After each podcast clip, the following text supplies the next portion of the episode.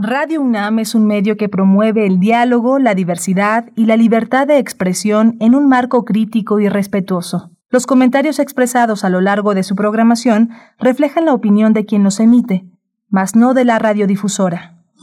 Radio UNAM presenta Primer Movimiento, El Mundo desde la Universidad. Iniciamos primer movimiento. Muy buenos días. Hoy lunes 25 de octubre de 2021. Son las 7 con 4 minutos, la hora del centro del país. Les damos la bienvenida a todos y a todas desde donde sea que nos estén escuchando en el 96.1 de la frecuencia modulada o en www.radio.unam.mx también en el 860 de AM. Saludos a la amplitud modulada y a Radio Universidad de Chihuahua en el 105.3, el 106.9 y el 105.7 en esta mañana que se encuentra Socorro Montes en los controles al frente de la consola allá en cabina en Ciudad de México y también Violeta Berber en la asistencia de producción, Frida Saldívar en la producción ejecutiva y está de vuelta mi compañero Miguel Ángel Quemain en la conducción de este espacio. Querido Miguel Ángel, qué gusto ya encontrar Dos semanas pasaron y te tenemos aquí eh, con mucho gusto de, escucharte esta mañana. ¿Cómo te encuentras? Hola, Berenice. Buenos días, buenos días a todos nuestros radioescuchas. Eh, estamos eh, justamente regresando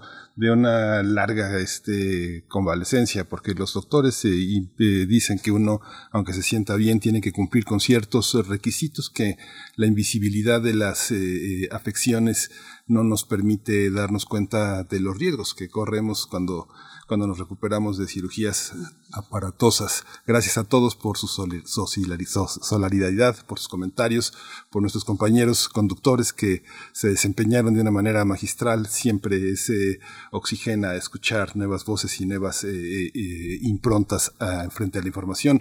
Hoy tenemos un menú interesante. Es interesante regresar con una declaración para el control de resistencia antimicrobiana en la Ciudad de México en 2021.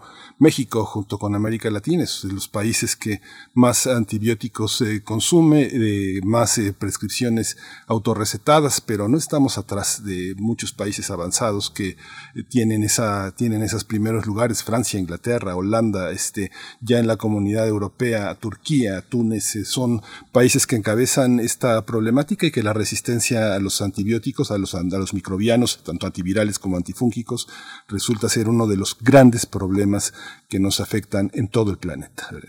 Por supuesto, y bueno, tendremos también en nuestra sección dedicada a la tecnología, singularidades tecnológicas y estaremos conversando con Cintia Solís, colaboradora de Primer Movimiento. Ella es socia del despacho Lexinfit Legal Advisory y catedrática de la Secretaría de Marina y del Instituto Politécnico Nacional para hablar del PANAUT, la resolución de la Suprema Corte de Justicia en favor del IFT y el nombramiento del INAI en la presidencia de la Asamblea Global de, Privacidad. Así es que bueno, vamos a ver los detalles de estas cuestiones que tocan eh, pues lo público, por supuesto, el ámbito de lo público, de las decisiones de los poderes públicos de este país con respecto a la tecnología digital. Vamos a ver de qué se trata por ahí de las 7.45 de la mañana. Vamos a tener también eh, eh, el análisis de México y el índice del Estado de Derecho del World Justice Project, que generalmente no alcanza a tener los matices necesarios, pero vamos a tener esos matices con el doctor Hugo Concha Cantú. Él es investigador del Instituto de Investigaciones Jurídicas de la UNAM, coordina la plataforma Análisis Electoral 2021 en este instituto y coordina la línea de investigación en justicia. No puede haber un eh, colaborador más adecuado para poner los matices en un informe que se globaliza, generaliza muchas cosas. Por supuesto, bueno, un informe que va a ser interesante poner el contraste en esta charla, un, un informe pues que da cuenta del año pasado, un año pues inmerso, eh, sumido en la pandemia para todo el mundo. Vamos a ver cómo son, eh, pues desde la metodología eh, hasta los elementos que arroja este índice en la consideración, pues de un momento de pandemia como en el que nos encontramos. Para nuestra nota internacional hablaremos de las protestas en Italia contra el llamado pasaporte verde o pasaporte de vacunación por COVID-19, pues Italia ha sido uno de los países más activos en protestar, pues precisamente porque es en este país donde se ha puesto para trabajadores tanto, no solamente públicos, sino también privados, eh, la obligación de mostrar este pasaporte de vacunación, al menos con una dosis de las vacunas aprobadas para el caso de Europa. Entonces vamos a hablar con Luis Guacuja, responsable del programa de estudios sobre la Unión Europea del posgrado de la UNAM. Vamos a tener también eh, esta, eh, la poesía necesaria. Hoy cumpliría cumple 80 años una de las más grandes escritoras mexicanas del siglo XX, una, una eh, narradora, poeta, traductora, ensayista, una mujer de teatro, una mujer también de la gran enseñanza, una mujer, un pilar en esta universidad, en la UNAM, y que justamente se hace después de 11 años de su fallecimiento, un grupo de amigos, de escritores, entonces más jóvenes, con menos... Eh, con menos presencia que hace posible hacer justicia para una de las presencias más grandes en la literatura mexicana. Toda la luz es la obra que editó el Fondo de Cultura Económica bajo la batuta, la, sabia batuta de un entonces joven escritor que era Genei Beltrán y que hace posible tener acceso a una de las grandes escritoras. Vamos a dedicar la poesía necesaria a Esther Seligson. Esther Seligson, y, recuerden también que el día de hoy, 25 de octubre, eh, pues desde distintas dependencias y espacios en Radio UNAM, se, en, la UNAM, perdón, incluida Radio UNAM, pues se estará llevando a cabo este homenaje. Eh, hablamos de él el viernes pasado eh, con Juan Meliá, director de Teatro UNAM. Así es que bueno, es el día de hoy. Tomen nota para que si tienen la intención de, de ponerse en contacto, de dar seguimiento pues a este homenaje, lo puedan realizar a través de las redes sociales en el caso de Teatro UNAM y también de Cultura UNAM. Pues bueno, está ahí este recordatorio, además fundamental que tendremos en la poesía necesaria y para la mesa del día hablaremos de la paridad de género y el proceso para designar a una nueva ministra en la Suprema Corte de Justicia de la Nación. Vamos a hablar con Itzel Checa, ella es coordinadora del Observatorio Ciudadano de Designaciones Públicas y también estaremos con la doctora Laurence Patán, coordinadora del programa, perdón, de transparencia en la justicia de México Evalúa. Vamos a tener esta, esta, esta, esta oportunidad de tener esta discusión y bueno, vamos a cerrar con Clementina Equigua, la sección dedicada a la ecología, a la biosfera en equilibrio. Hoy el tema son las praderas del mar, son esta posibilidad de tener oxígeno a través de todo este gran desarrollo. Este es el tema de Clementina Equigua, bióloga, doctora en ciencias por la Facultad de Ciencias de la UNAM, divulgadora en el Instituto de Ecología de la UNAM, donde también lleva las redes sociales y lleva la coordinación de la revista Oikos. Bien, pues el menú de esta mañana, los contenidos diversos para primer movimiento en esta mañana de lunes y como siempre les invitamos a que participen, a que se acerquen a nuestras redes sociodigitales y nos envíen sus comentarios, que nos demos los buenos días también a través de esa vía digital arroba P Movimiento en Twitter, primer movimiento UNAM en Facebook. Vamos con nuestro corte informativo cotidiano de COVID-19. COVID-19. Ante la pandemia, sigamos informados. Radio UNAM. La Secretaría de Salud informó que en las últimas 24 horas se registraron 87 nuevos decesos, por lo que el número de fallecimientos por COVID-19 aumentó a 286.346. De acuerdo con el informe técnico ofrecido ayer por las autoridades sanitarias, en ese mismo periodo se registraron 1.666 nuevos contagios, por lo que los casos confirmados acumulados aumentaron a 3.783.327, mientras que las dosis de las diferentes vacunas aplicadas contra COVID-19 suman 114.558.359 los casos activos estimados a nivel nacional por la Secretaría de Salud son 30.214. En, la, en el asunto internacional, la OMS, la Organización Mundial de la Salud, reinició el análisis de la vacuna contra COVID-19 rusa Sputnik 5 o Sputnik B. María Ángela Simao, asistente del director general de la OMS, anunció que se van a realizar nuevas inspecciones en las plantas donde se fabrica este fármaco con el propósito de reunir las pruebas suficientes para incluirla en la lista de vacunas aprobadas para uso de emergencia. En información de la UNAM, al participar en el conversatorio titulado COVID-19, teletrabajo y cuidados, experiencias y desafíos para la autonomía femenina, la antropóloga social Liliana Ivette Castañeda Rentería de la Universidad de Guadalajara destacó que la emergencia sanitaria obligó a gran parte de la población a trasladar su vida pública al espacio privado, donde las actividades de educación, trabajo y cuidado convergen en un solo lugar y en las cuales las mujeres son quienes asumieron la mayoría de las labores extra.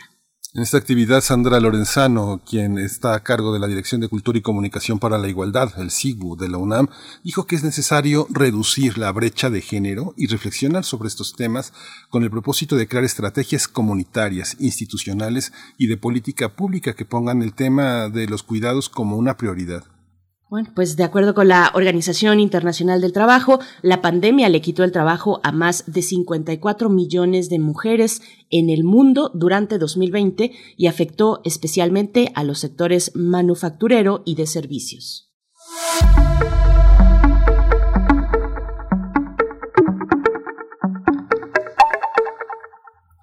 Yaigotoy, ah, Botánica de los Sueños, es el nombre de la exposición que revisa el códice de Clacruz Badiano desde el conocimiento de la partería en las mujeres triqui originarias de San Juan Copala y La Sábana. Se trata de un proyecto inmersivo y contemplativo que marca la importancia del sueño y el uso de las plantas en estas prácticas vitales para la salud femenina.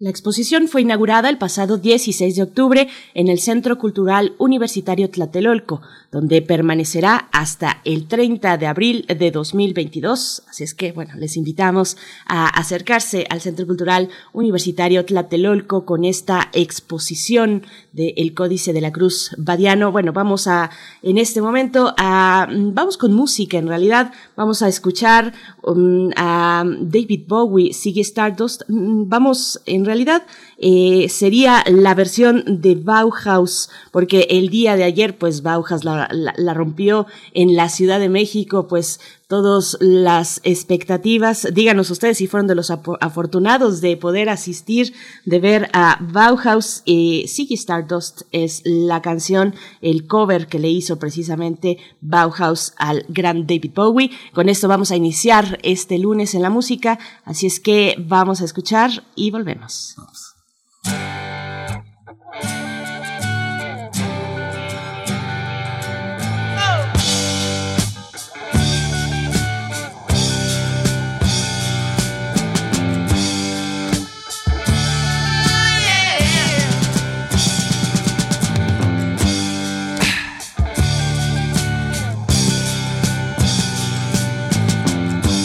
Ziggy played guitar, jamming good with Weird and Gilly and the spiders from Mars. We played it left hand, but made it too far. Became the special man, oh, then we were Ziggy's band. Ziggy really sang Eyes and screw down hairdo, like some cat from Japan. He could lick 'em by smiling, he could leave them to hang. They came on so loaded, man, well hung in snow white tan.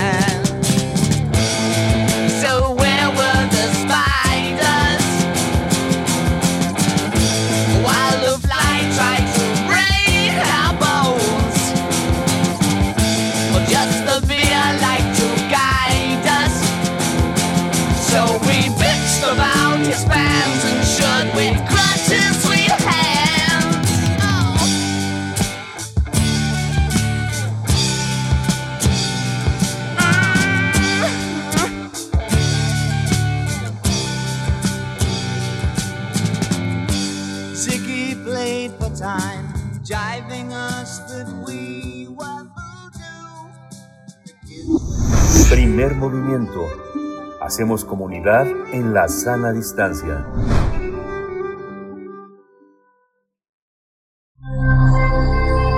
Ciencia y comunidad. La resistencia antimicrobiana es un fenómeno natural que forma parte de la constante evolución de los microorganismos como bacterias, virus, hongos y parásitos frente a las presiones selectivas, ya sea de forma natural o por medio de la intervención humana. El uso y abuso de los antibióticos ha provocado que en la actualidad estemos ante una situación que amenaza nuestro bienestar y el avance médico. Por este motivo, en México se reconoció la urgente necesidad de contar con objetivos y propuestas de acciones precisas para el combate de la resistencia antimicrobiana. De acuerdo con la Organización Mundial de la Salud, en el año 2050 el uso excesivo de antibióticos ocasionará 10 millones de muertes.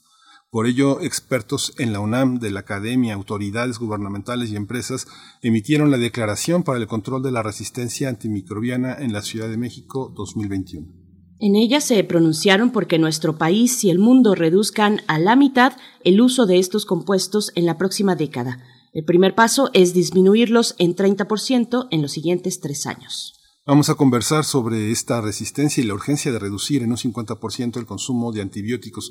Hoy está con nosotros el doctor Samuel Ponce de León, el coordina el Programa Universitario de Investigación en Salud de la UNAM. Él es profesor también de la Facultad de Medicina, jefe del Laboratorio de Microbioma, es especialista en Medicina Interna e Infectología, es maestro en Ciencias en Epidemiología Hospitalaria por la Universidad de Virginia en Charlottesville y es integrante de la Comisión para la Atención de la Emergencia del Coronavirus en la UNAM. Un faro, un faro, doctor. Bienvenido buenos días, aquí en Primer Movimiento. ¿Qué tal? Buenos días, mucho gusto estar con ustedes. Saludos al auditorio. Gracias, doctor Samuel Ponce de León. Pues iniciamos esta charla, bienvenido, y le pregunto, pues, cómo, que nos dé un contexto del funcionamiento de eh, cómo funciona nuestro cuerpo eh, en esta respuesta de resistencia antimicrobiana y por qué es importante este llamado de atención. Bueno, pues vivimos eh, rodeados de múltiples formas de vida, microorganismos y en algunas ocasiones estos pueden eh, ocasionar enfermedades infecciosas que pueden ser simples o, pueden derivar a problemas médicos muy graves. El panorama de las enfermedades infecciosas, que son muy comunes en el desarrollo de nuestra vida, cambió completamente cuando se descubrieron los antibióticos. Antes uno podía el riesgo de tener una infección pulmonar bacteriana, el riesgo de tener una infección cerebral bacteriana, el riesgo de tener una infección en la piel era causa de muerte con una muy alta frecuencia. Esto se modificó radicalmente cuando aparecieron los antibióticos. Eh, y su uso ha sido maravilloso porque nos ha permitido realizar una serie de actividades que por un riesgo implícito en términos de eh, posibilidad de infección al abrir la piel, a colocar un tejido extraño, un eh, dispositivo eh, que implica que puede infectarse, y eso lo podemos controlar, nos permite hacer muchas más cosas. las consecuencias de esta interacción entre el ser humano, el ambiente, en los microorganismos múltiples que hay y las intervenciones médicas son fundamentales para poder mantener realmente una situación de control en cuanto al riesgo de la infección. Si perdemos este control en función de que los eh, microorganismos desarrollan resistencia, vamos a tener muchos problemas muy graves. Entonces, esta situación de nuestro organismo con el ambiente y los antibióticos eh, básicamente es un, un estado que procuraremos mantener el mayor tiempo posible utilizando racionalmente los antibióticos esta, esta capacidad de cerrar filas en torno a los antibióticos ya tiene, eh, ya tiene varios candados, doctor, ¿no? El sistema de salud, prácticamente la relación entre el, eh, el médico que ordena las, eh, las recetas ya tiene un control inmediato en la farmacia. Tenemos esa posibilidad de avance. ¿Dónde están, dónde están los verdaderos riesgos? ¿Es en la medicina privada? Porque la supervisión, incluso de cualquier fármaco en la medicina pública, está sumamente controlada. ¿Es así? Bueno, sí, eh, decir que es sumamente controlado eh, posiblemente no es exacto, porque eh, hay un rango de posibilidades de, poder utilizar los antibióticos muy amplio. efectivamente, se trató de controlar el uso libre de los antibióticos, que es bien llegar a la farmacia y decir, oiga, yo quiero este antibiótico, me lo da porque creo que me puede servir para algún problema y yo lo uso porque yo lo decidí. Eh, eso se trató de controlar eh, pidiendo una receta. firmada por un, médico.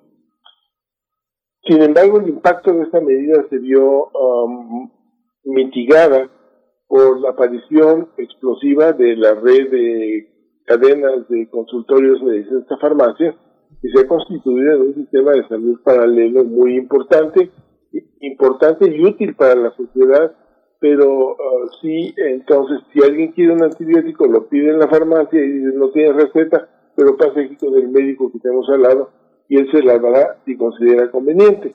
Este, y lo más probable es que la mayoría de los casos él prescribe el antibiótico como lo quiere el paciente por una serie de situaciones comerciales. Eh, eh, hay varios puntos que conviene tener muy claro. Uno es que el consumo de antibióticos a nivel mundial eh, no es el mayor número en relación a medicina humana.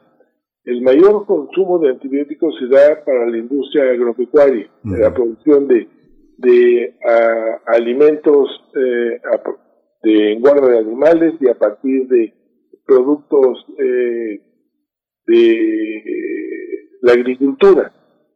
Se utilizan grandes cantidades de estos compuestos para que la engorda sea más rápida, para que las ganancias sean mayores y para que el proceso sea más eficiente. En el término de los animales, y esto va desde peces hasta reses. Y eh, es igual para la agricultura, para preservar algunos cultivos, para conservar algunos productos, utilizan cantidades masivas de, antibióticos. Muchos de estos son de consumo humano y de gran utilidad para los hombres. Y entonces, este es un primer paso que tendría que darse de manera muy importante, controlar el uso de los antibióticos en este ámbito, pero simultáneamente también en la práctica médica, porque este es un, aspecto, el uso no humano de los antibióticos, que quizás más del 60%, el 70% del consumo. El resto se da la medicina humana y aquí también tenemos una gran cantidad de oportunidades para disminuir su consumo, eh, haciendo desde luego primero una gran campaña de información para el público en general, para que entiendan que el antibiótico tiene que utilizar solo en eh, las ocasiones que puede identificar el médico que sea útil e importante utilizarlo. Eh, si alguien tiene un ahora que empieza la, eh, nuevamente la temporada de catarros y, gripas, esta es la principal causa de prescripción de antibióticos en el mundo. la aparición de síntomas respiratorios para la prescripción de antibióticos y más del 90% de estos procesos son eh, causados por virus que no tienen ningún beneficio utilizar los antibióticos. Entonces, eh, hay una serie de oportunidades para poder intervenir no solo en la práctica ah, del consumo humano, sino en muy diferentes ámbitos. Esa es, esa es una de las eh, preguntas eh, en, esta, en esta charla, doctor. ¿Qué, qué acciones integrales de largo aliento tendríamos que, que, ver, tendrían que ocurrir para que la práctica médica pues efectivamente se convierta en un factor de prevención bueno, pues eh, son muchísimos los factores que tienen que intervenir. Por un lado, desde luego, grandes procesos educativos para la población, eh, en general en términos de información, pero también incluir eh, este tipo de, información en los elementos que usamos para dar la educación básica. son, son conceptos que tendrían que manejarse eh, desde los primeros años de la educación y insistirse a lo largo de cómo se va desarrollando esta, eh, mantener una amplia comunicación con el sector agropecuario, invitarlos a una discusión muy amplia sobre esto. Lo hicimos en la Academia Nacional de Medicina hace unos pocos días. Hay la disposición por todas las partes y hay que establecer metas y realistas con responsables de vigilar estas metas, eh, que haya informes y que haya realmente un seguimiento de los acuerdos que, se tomen. Y mientras no podamos modificar el consumo de antibióticos hacia su disminución, vamos a seguir viendo problemas infecciosos que no vamos a resolver ya con ninguna combinación de antibióticos en las próximas décadas y eso es lo que tenemos que tratar de modificar. Entonces necesitamos que realmente la autoridad federal eh, coincida en establecer esta regulación de una manera coordinada, que se fijen las metas, que se fijen responsables de eh, mantener una vigilancia y que se haga una vigilancia de que se cumplen las recomendaciones correctamente.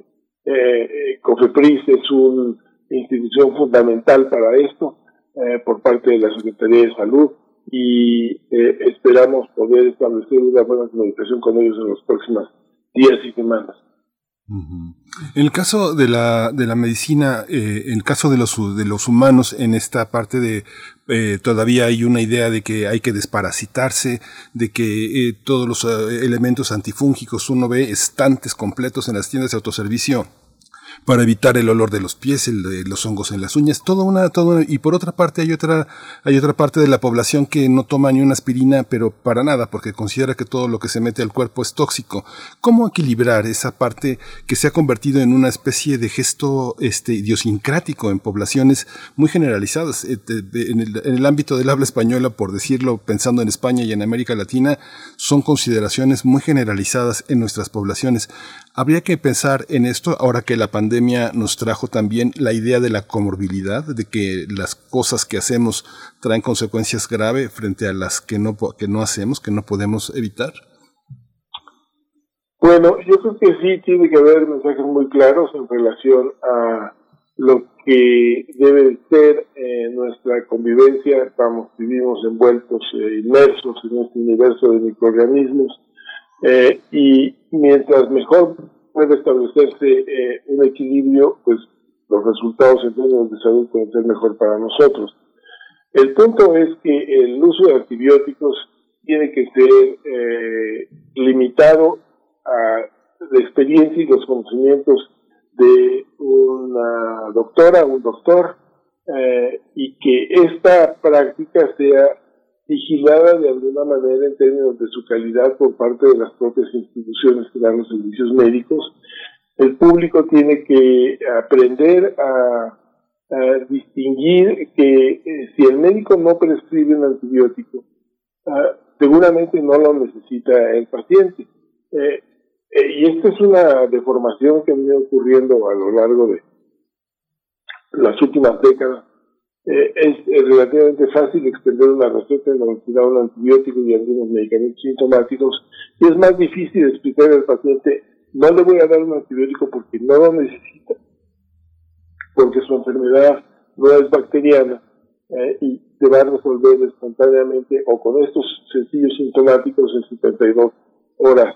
Eh, así que no usemos este antibiótico que tiene costo no solo económico, sino este costo de presión de selección, de riesgo de efectos colaterales, eh, y estos son parte de todos los factores que tienen que considerar. Entonces, eh, desde luego, todo depende de procesos educativos y de información general que tiene que ser bien diseñada y bien pensada para que la gente tenga los elementos que le permitan decidir correctamente al momento de comprar algún producto para lo que tú señalabas. Por supuesto, doctor Samuel Ponce de León, le pregunto también eh, cuál es, ya nos, ya nos acercaba un poco a esa dimensión, eh, pero le pregunto cuál es el reto para, para con los consultorios eh, privados o estos consultorios que conocemos como adyacentes a las farmacias. Sabemos que una buena parte de la población pues se acerca a este tipo de consultorios, a esos espacios, ya sea por cercanía, por el costo también, por la rapidez para obtener una cita médica, para sortear pues una atención eh, cotidiana a la salud. Eh, ¿Cuál es el reto específicamente en esos, en ese tipo de consultorios adyacentes? Bueno, no, me enfocaría solo a los consultorios adyacentes. así como, lo describes, es, tal cual, efectivamente, es un sistema paralelo al sistema formal de, salud, este, que se ha convertido en un sitio muy importante para la sociedad y creo que puede eh, realmente dar respuesta a muchas necesidades que requieren una solución muy ágil. Creo que vale la pena y esto se está haciendo eh, porque si hay toda una campaña de eh, educación y de entrenamiento y de colaboración entre estas carreras de farmacia y la autoridad regulatoria, el COFEPRIS eh, y con diversas instituciones. Hay un gran interés porque mejoren las prácticas de prescripción y no se usen antibióticos, entre otras cosas. Pero no es solo esta área de la atención, porque también son las instituciones públicas, que es en donde finalmente el Seguro Social eh, fundamentalmente es el, proveedor de servicios de salud más grande del país y también aquí tenemos que tener un, trabajo que cumplir, las eh, autoridades tienen que establecer programas de uso óptimo de antibióticos a nivel de la seguridad social, desde luego el IMSS, desde luego el ISTE, las Fuerzas Armadas, eh, Pemex, etcétera, todos ellos tienen que hacer su parte. Y los consultorios privados, que también son muchas decenas de miles en, nuestro país, eh, los médicos actualizarse y estar utilizando correctamente esto. Eh, vale la pena destacar que el proceso de, hacer una prescripción es bastante complejo, porque pues es la interacción entre eh, el enfermo que tiene una expectativa de lo que quiere recibir y, lo que el médico sabe eh, que le conviene indicar. y no es fácil esta comunicación decirle, no le voy a dar un antibiótico porque puede tener riesgos sobre esto, porque no va a ser útil para esto y porque va a gastar innecesariamente. Eh, se ha creado una concepción casi milagrosa en relación a que los antibióticos sirven para todo. Sirven para un catarro, sirven para un dolor abdominal, sirven para una inflamación eh, en alguna articulación y, y se han usado durante décadas eh, de una manera muy libre y se convierte en una especie casi como de amuleto y se tiene que utilizar y eso va a resolver el problema. Es parte de lo que tenemos que modificar, pero todos tenemos que colaborar en esto, desde luego, medios de comunicación, instituciones académicas, eh, el público en general, los sistemas de educación general, todos tenemos que participar en una gran campaña para así disminuir el consumo de antibióticos porque nos vamos a ver en problemas en, muy poco tiempo. Oiga, doctor, fíjese que, bueno, yo tengo que comentarle que, bueno, una de las grandes experiencias que uno tiene en la, en la, en la atención pública es aprender a esperar. La relación entre salud y poder, salud y bienestar económico, a veces hace que en el ámbito privado se trate a los médicos eh, como, eh, eh, como proveedores, como uno se porta como paciente, como un cliente. Y yo he escuchado muchas veces decir a los pacientes, tengo, tengo, dos horas tomando el medicamento y no me ha hecho nada. Este médico no sabe nada. Hay una, hay un imperativo en, eh, en, la, cultura de cierto grupo de pacientes en las que no saben esperar. No hay este, y la, y yo me imagino la presión que debe tener un médico para dar resultados de una manera inmediata a, su cliente, porque muchos pacientes se portan como clientes. ¿Eso es así o es una percepción muy fenomenológica de mi parte? Hay ese imperativo de que tenemos que saber esperar, escuchar a la, historia natural de la enfermedad y tratar de poner eh, un, ámbito de previsión en nuestra, de nuestra parte. Sí, sí, desde luego eso, eso es real, es una manera de decirlo así como, como lo estoy escribiendo esto, pues básicamente es, es una situación de comunicación y de tiempo. Eh, un médico en un sistema de salud que tiene eh, siete minutos para ver un paciente, pues lo más fácil será decirle que tiene, tengo tos y un poco de molestia respiratoria, ya tiene casi prellenada la receta con un antibiótico, un jarabe y un sintomático. Aquí está su receta, punto, el que sigue, ¿no? Eh, realmente la interacción entre médico y paciente debería dar oportunidad de desglosar un poco lo que le está pasando y decirle, mire, usted tiene una infección muy posiblemente viral, vamos a darle tratamiento con esos medicamentos. ¿Y me puede dar un antibiótico, doctor? Va a ser la pregunta frecuentemente. No, no se lo voy a dar porque, mire, los antibióticos tienen que utilizarse en estas circunstancias. Este es un proceso mucho más complejo, eh, que requiere, por una parte, desde luego, la visión del usuario, del paciente, más que del cliente, diría yo, aunque finalmente de repente se convierte en esto, eh, pero eh, eh, el paciente reclama el uso del antibiótico porque tiene esta idea preconcebida de que el antibiótico es fundamental para resolver el problema por las décadas que estamos utilizándolos y que han tenido un impacto maravilloso, insisto, en, nuestra vida. y, y piensa que esto soluciona todo, desde un dolor de cabeza una inflamación en el pie. Entonces, eh, es parte del proceso de comunicación entre médico y paciente que lo puedan hacer. Pero este proceso se puede continuar a través de los muchos sistemas en donde una sala de consulta eh, de espera, este, se dan mensajes a través de carteles señalando este tipo de, aspectos. Insisto, los medios de comunicación participando eh, eh, en procesos de comunicación que vayan encaminados a dar estos mensajes, donde hay que conservar a los antibióticos para utilizarlos en el momento correcto, porque sí, pensamos que fácilmente puede disminuirse a la mitad, debe disminuirse a la mitad el uso de antibióticos en el mundo para modular, mitigar el crecimiento de la resistencia, que pues década con década va avanzando y nos va dejando sin elementos de intervenir en las situaciones críticas.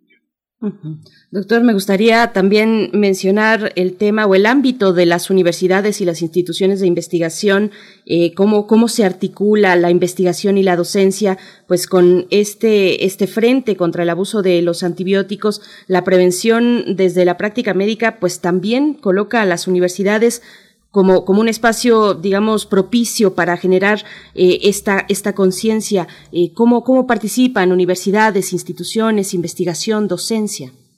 Bueno, destaco dos puntos fundamentales. Uno es el proceso educativo formal en la ah, formación de los trabajadores de la salud, desde luego enfermeros, enfermeras, médicas, médicos, químicos, eh, odontólogas, odontólogos, todos ellos tienen relación con las prescripciones de antibióticos y en su oh, formación tienen que aprender las cualidades de estos eh, eh, compuestos y las limitaciones para su uso.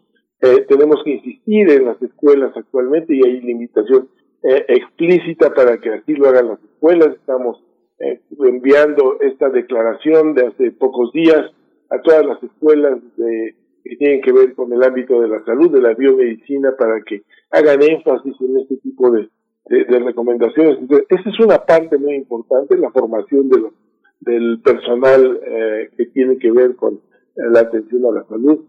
Eh, eh, y, la otra parte, pues tiene que ver básicamente con el, una utilización correcta por parte de la sociedad.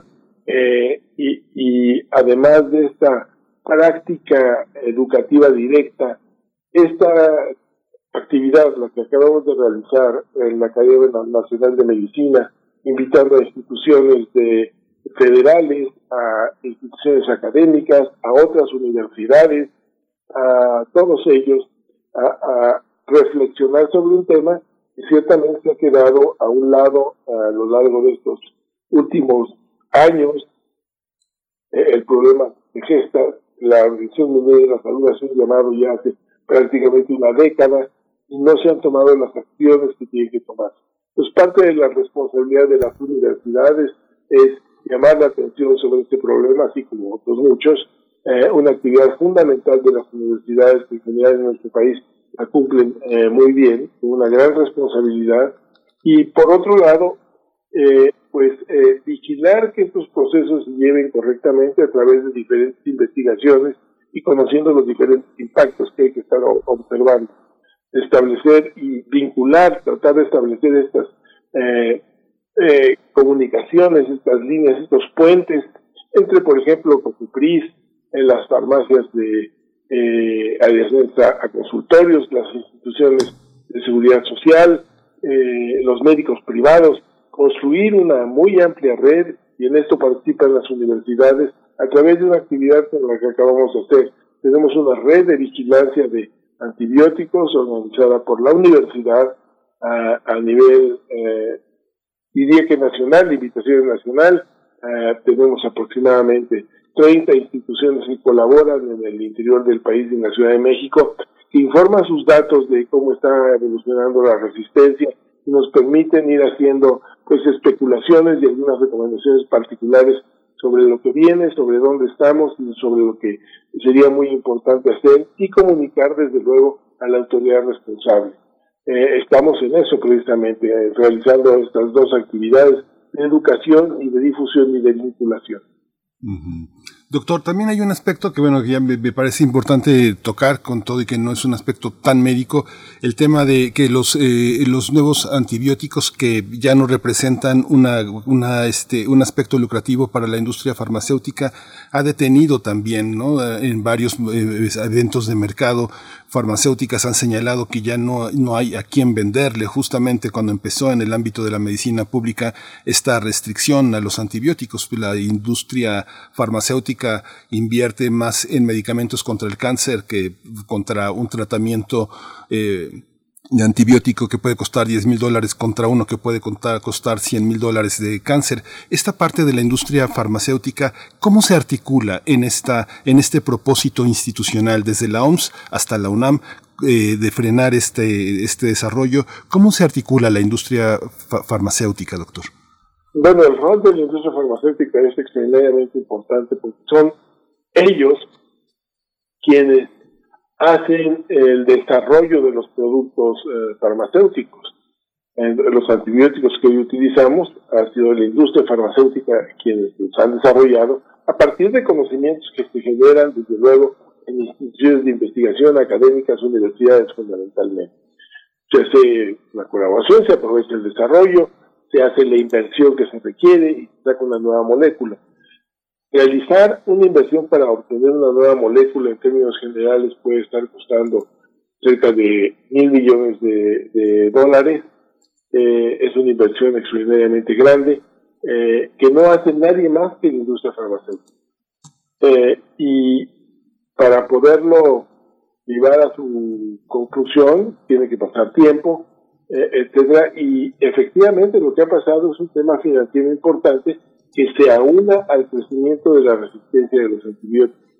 Hubo una época a partir de el Fleming eh, describe la penicilina en 1928 y para 1940, los 40 del siglo pasado eh, se empieza a producir masivamente la, penicilina a nivel industrial y, en este eh, periodo es que ha venido desarrollándose y creciendo esta industria con se desarrollaron múltiples moléculas de muy diferentes antibióticos eh, muy importantes eh, y eh,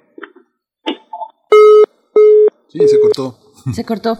Tuvo, tuvo por ahí que atender otra cuestión rápidamente, pero bueno, estábamos en realidad ya al filo de esta charla eh, vamos a ver lo que nos indica la producción de este programa, pero bueno, estamos conversando con el doctor Samuel Ponce de León, coordinador del Programa Universitario de Investigación en Salud de la UNAM, igualmente profesor de la Facultad de Medicina y jefe del Laboratorio de Microbioma, especialista en medicina interna e infectología. También es integrante de la Comisión para la Atención de la Emergencia del Coronavirus en la UNAM. Así es que, bueno, estamos para despedirle para este cierre, el doctor Samuel Ponce de León, del comentario que nos estaba eh, compartiendo. Hola. Perdón, se cortó la comunicación. No se preocupe, pero estamos para, para el cierre de su, de su comentario, doctor. Eh, pues sí, eh, básicamente hay un mensaje fundamental que hay que establecer en términos de que los antibióticos tienen que utilizar eh, en la menor cantidad posible. Si no logramos eh, disminuir su uso, no vamos a poder controlar el desarrollo de la resistencia.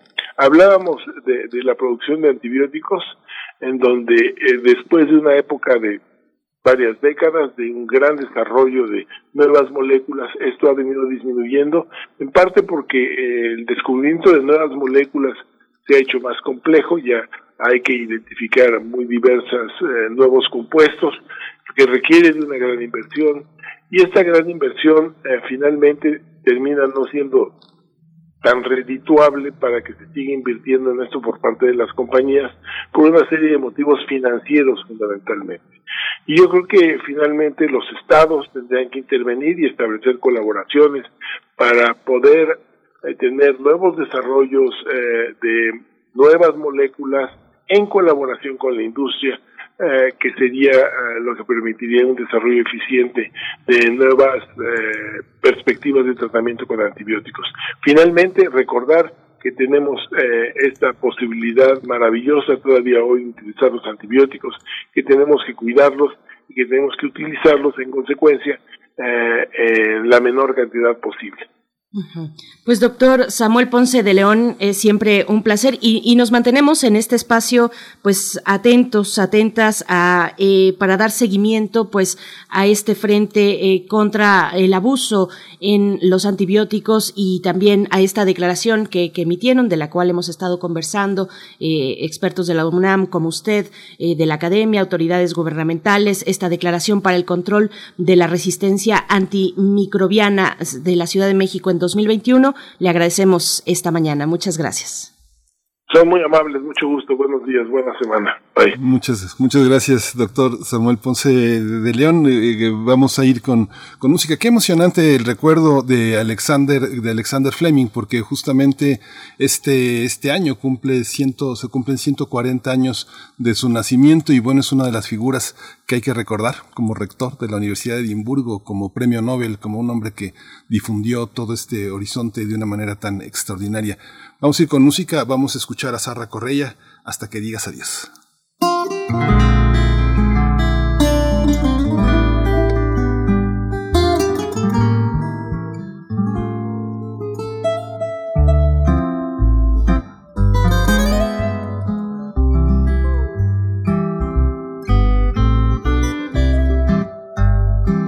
Antes que digas adeus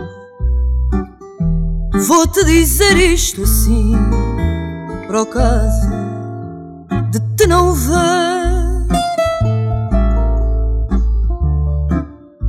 Os meus olhos são os teus, não soube ver este fim, e o que for há de doer.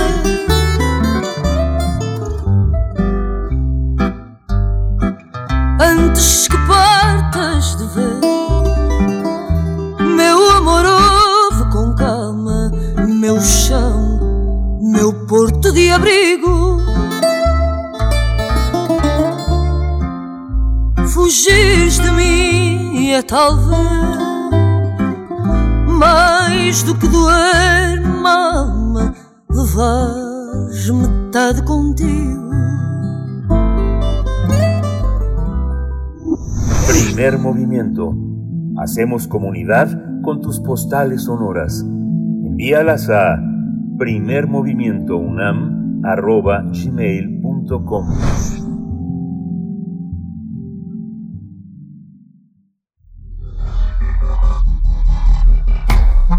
Singularidades tecnológicas y TICs. Ya nos acompaña Cintia Solís, socia del despacho Lexinfit Legal Advisory y catedrática de la Secretaría de Marina y del Instituto Politécnico Nacional para hablar de el PANAUT, el, este padrón nacional de usuarios de telefonía móvil y la, la resolución de la Corte Suprema mm, de la Nación en favor del IFT, igualmente del nombramiento del INAI en la presidencia de la Asamblea Global de, de Privacidad. Así es que bueno, varios temas por delante, querida Cintia. Cintia Solís, gracias por estar aquí. Buenos días. Muy buenos días, Berenice, Miguel Ángel, ya este lunes, empezando la semana, ¿no? Con buena actitud y con estas dos buenas noticias. Así es, pues cuéntanos por favor y por supuesto te deseamos lo mejor este lunes y este cierre de octubre, pero bueno, estamos eh, con esta controversia, ponnos un poco en contexto, te pediría, sobre la cuestión del PANOUT. Claro que sí, con todo gusto. Como ustedes recordarán, hace unos meses eh, se publicaron y entraron en vigor las reformas a la Ley Federal de Telecomunicaciones, dentro de las cuales se prevé la creación de este famoso Padrón Nacional de Usuarios de Telefonía. Eh, además de, obviamente, de, la, de, toda la reacción y las acciones promovidas por la, por la sociedad civil, tanto el INAI como el IFT promovieron controversias constitucionales. En el caso de la controversia constitucional 71-2021 promovida por el IFT, ustedes recordarán que por ahí de junio eh, se otorgó la suspensión al, al IFT. Es decir, que de alguna u otra manera, pues en este momento los plazos no están corriendo, el IFT no está obligado a emitir ningún tipo de lineamientos hasta que no se resuelva pues el fondo de esta controversia constitucional. Sin embargo, pues en el uso obviamente de su, de su derecho, eh, el Ejecutivo Federal a través de la Consejería Jurídica inició un recurso de reclamación, promovió un recurso de reclamación, el cual justamente se resolvió la semana pasada por la primera sala de la Suprema Corte de Justicia de la Nación. Ahora, ¿Qué sucedió con esto? Bueno, se determinó que a pesar de que este recurso eh, fue procedente en su momento, se declaró eh, infundado, por lo cual lo que el, el, efecto de esto es que se confirma la suspensión y por el momento no, no vamos a ver, o el PANAUT no va a ver la luz pronto. Ahora, vamos a ser este, muy transparentes. Eh, esto nos beneficia a los usuarios en materia de privacidad y protección de datos personales, pero no de forma directa. al final, la controversia constitucional que fue promovida por el IFT tiene más que ver con que no se invada su autonomía constitucional y presupuestal. Eh, pero sin embargo, pues es como cuando juegas billar ahí por, por banda corta y de repente, pues el otro jugador, que en este caso es el IFT, te coloca las bolas en un lugar perfecto para tu tiro. Eh, por lo que, bueno, como comentábamos, por lo menos el próximo año es altamente probable que no que no se tengan que emitir los lineamientos y quién sabe, en una de esas hasta ese panout no ve la luz en este sexenio, no lo sabemos. Realmente será cuestión de esperar justamente a que se resuelva el fondo de la controversia constitucional y, y bueno, la verdad es que no es poca cosa, porque imagínense ustedes, para que un proyecto como este, que es tan ambicioso, en cuanto a recabar tantísimos datos personales que incluso en su momento podrían ser clasificados como sensibles, recordemos que van a recabar biométricos, eh, necesita muchísimo presupuesto, porque no solamente es el presupuesto que tienes para el almacenamiento, sino también para la gestión y algo muy importante, la seguridad que le tienes que aplicar, porque lejos de ser un padrón que sirva para luchar contra la delincuencia organizada, más bien va a ser algo muy apetitoso para la delincuencia organizada. Así que pues eh, en eso estamos, vamos a tenemos que esperar, les digo, yo creo que la siguiente noticia que tengamos sobre este asunto va a ser hasta el 2022, por ahí de abril, mayo de 2022, tendremos que, que esperar a ver cómo va esto. ¿Cómo ven? Pues es una situación compleja porque finalmente eh, los sujetos son una cuestión accesoria en la determinación legal para las personas que intervienen en la salvaguarda de los derechos humanos, de las libertades de expresión es de, primer orden, pero vemos que las deliberaciones jurídicas no son así, ¿no? Pues sí, al final les digo, eh, por ahí el INAI también intentó esta controversia constitucional, sin embargo, se determinó que que no era procedente hasta que existían estos lineamientos, porque les digo, todavía hay muchísimo trabajo por hacer por parte del IFT. Primero se tienen que emitir los lineamientos para la puesta en marcha de este padrón.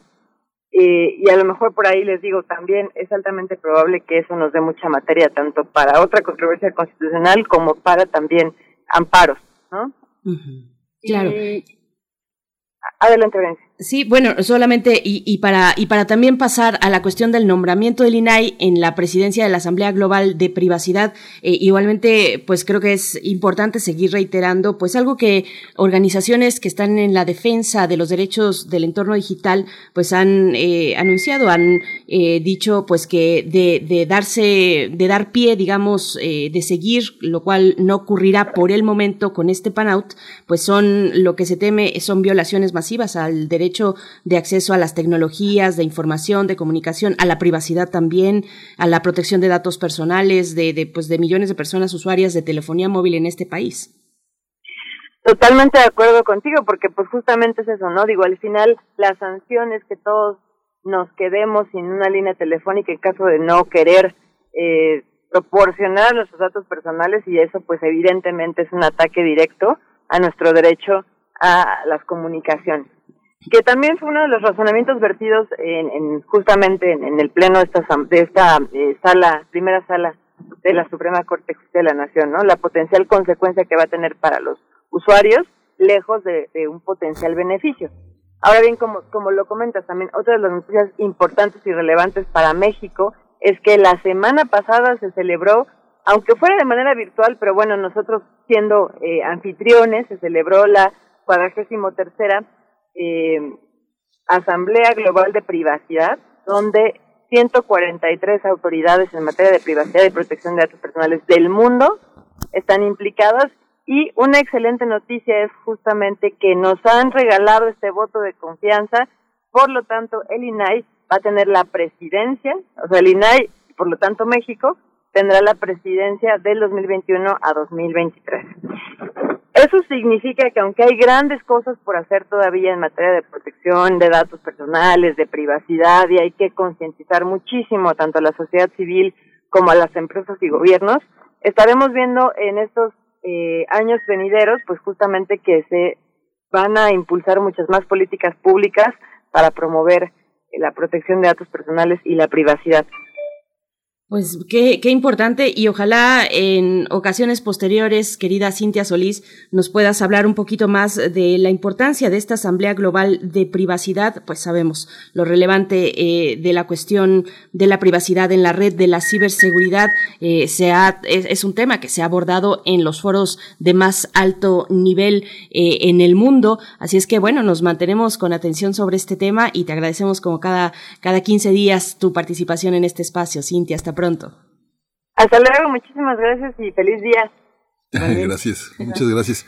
Aprovechamos también para despedir también a la Radio Universidad de Chihuahua, que desde tres ciudades, Ciudad Cuauhtémoc, Ciudad Juárez y la Ciudad de Chihuahua, eh, nos enlazamos de 6 a 7 de la mañana, de 7 a 8 en el horario de la Ciudad de México, para hacer posible esta aventura editorial que es Primer Movimiento, Berenice. Por supuesto, pues estamos ya por despedirnos de la Radio Universidad de Chihuahua. Nosotros seguimos aquí en el 96.1 de la frecuencia modulada en www.radio.unam.mx. Estaremos pues con temas importantes también para la siguiente hora. México y el índice de Estado de, Derecho que se publicó recién, el Estado de Derecho en el año 2020. Este índice que eh, pues se aborda en distintos países, que eh, se aplica en distintos países, pues este estudio, esta metodología por parte de del World Justice Project. Así es que, bueno, interesante. Igualmente en la nota internacional hablaremos de las protestas en Italia contra el pasaporte de vacunación de COVID-19. Así es que vámonos, vámonos ya al corte y volvemos para la segunda hora. Síguenos en redes sociales. Encuéntranos en Facebook como Primer Movimiento y en Twitter como arroba PMovimiento. Hagamos comunidad.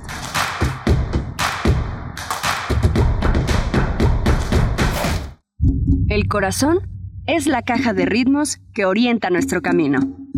Sigámoslo. Que la música sea su alimento.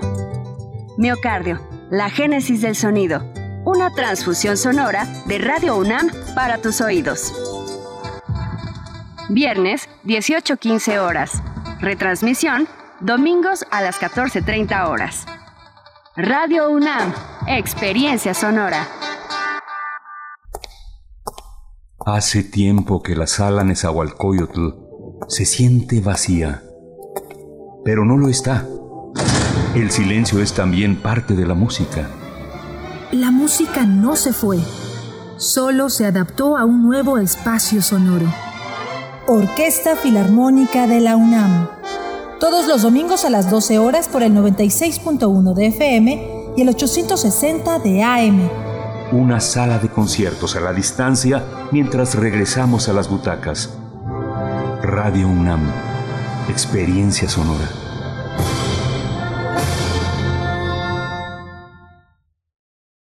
En este movimiento sabemos hacer buenos gobiernos. En el 2009 ganamos Tlajomulco y ya vamos por nuestro quinto gobierno consecutivo. En el 2015 ganamos Guadalajara y Zapopan y estamos por comenzar nuestro tercer gobierno al día. El movimiento naranja sigue creciendo. Gobernamos Jalisco y ahora también Nuevo León, Monterrey, Campeche y más de 130 municipios en todo México. Nos diste tu confianza y no te vamos a fallar. México sí tiene una mejor opción.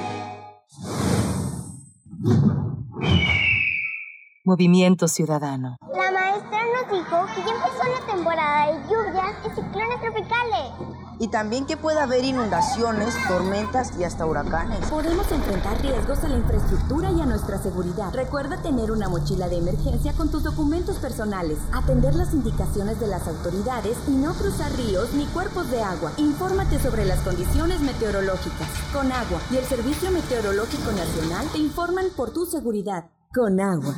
Gobierno de México.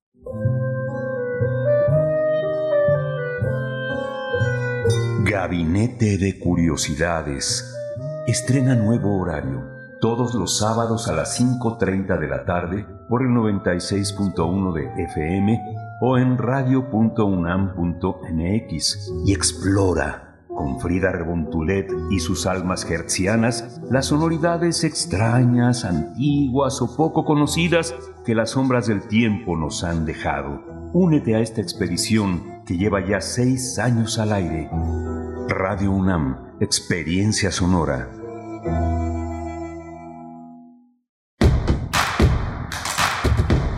Encuentra la música de primer movimiento día a día en el Spotify de Radio UNAM y agréganos a tus favoritos.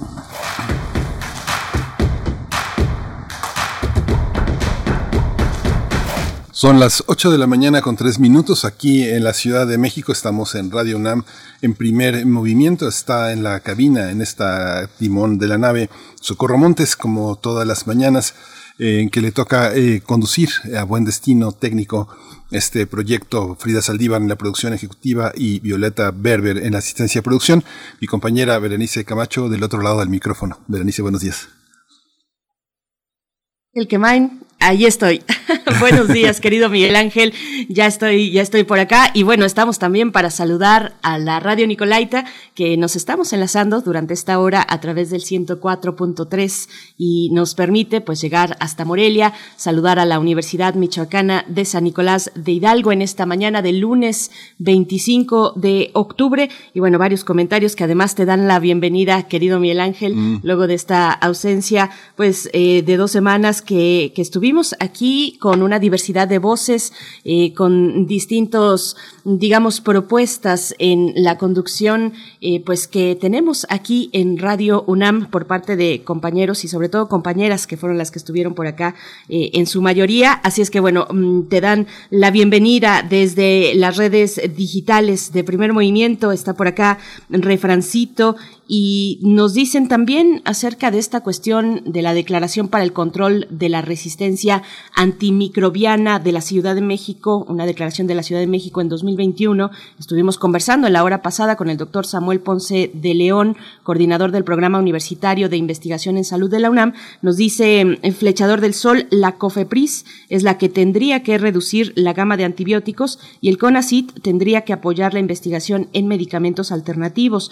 Refrancito eh, sobre el mismo tema dice, esto debe pasar por la cuestión técnica y la ética, pues si algo distingue a muchos médicos, dice Refrancito, especialmente los de instituciones privadas, es la prescripción de medicamentos costosos a la menor provocación y los consultorios adjuntos a farmacias por cuestiones de venta también lo hacen. Esther Chivis nos da los buenos días y dice que qué chido escuchar a Miguel Ángel Quemain. Excelente inicio de semana. E igualmente, bueno, Mayra Elizondo por acá dice, voy terminando de dar mi clase, ya escuché a Miguel Ángel Quemain, qué gusto y bienvenido. Pues bueno, te dan así la recepción en esta mañana, querido Miguel Ángel. Muchas gracias, muchas gracias a todos. Esta solidaridad es, muy estimulante, muy conmovedora. Les agradezco muchísimo sus comentarios y, su atención. Y justamente eh, vamos a abrir esta semana invitándoles a que nos manden sus eh, calaveras. Estamos a un paso de eh, celebrar el Día de, de, Muertos en México y es uno de los aspectos más importantes en nuestra cultura. Tuvimos el año pasado una restricción sanitaria, no pudimos estar en los panteones, se ha muerto mucha gente querida, yo creo que hay una enorme necesidad de expresarnos, de, de, de enfrentar este duelo como lo hacemos en México con, esta, con este enorme valor, con esta gran creatividad culinaria, eh, plástica, eh, verbal, eh, literaria, para enfrentar esta, esta muerte que nos ha rodeado a todos y que se ha llevado a gente que queremos muchísimo de una manera súbita, eh, totalmente eh, intempestiva y que ahora tenemos la oportunidad de, de, decirle adiós de muchas maneras y una de ellas aquí en primer movimiento es convidarlos, invitarlos a que a través de, la, de Twitter de arroba P Movimiento nos manden sus calaveritas. Eh, mi compañera Berenice hablaba también de la posibilidad de un audio, de, de, de, a veces la gente no puede escribir, pero sí puede grabar su calaverita, así que es una oportunidad, Berenice, ¿no?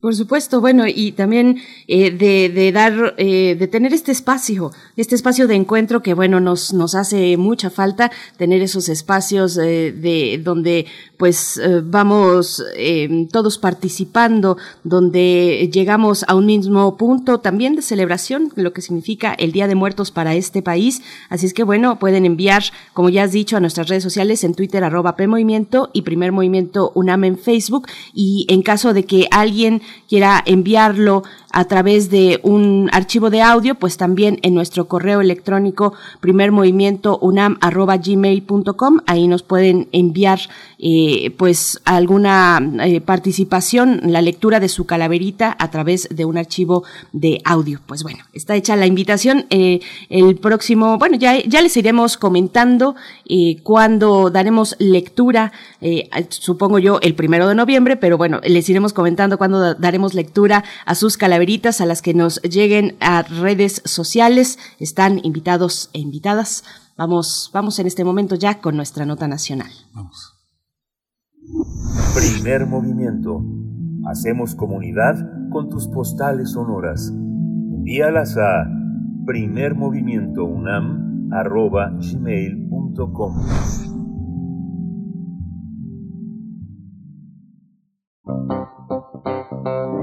Nota Nacional México se ubicó en el quinto peor lugar del mundo en materia de corrupción, de acuerdo con un ranking con eh, The World Justice Project. En su índice de Estado de Derecho 2021, la organización ubicó al país en el ranking de ausencia de corrupción en el lugar 135 de 139 naciones evaluadas, con una calificación de 0.26 en una escala de 0 al 1, donde el 1 es la mejor nota.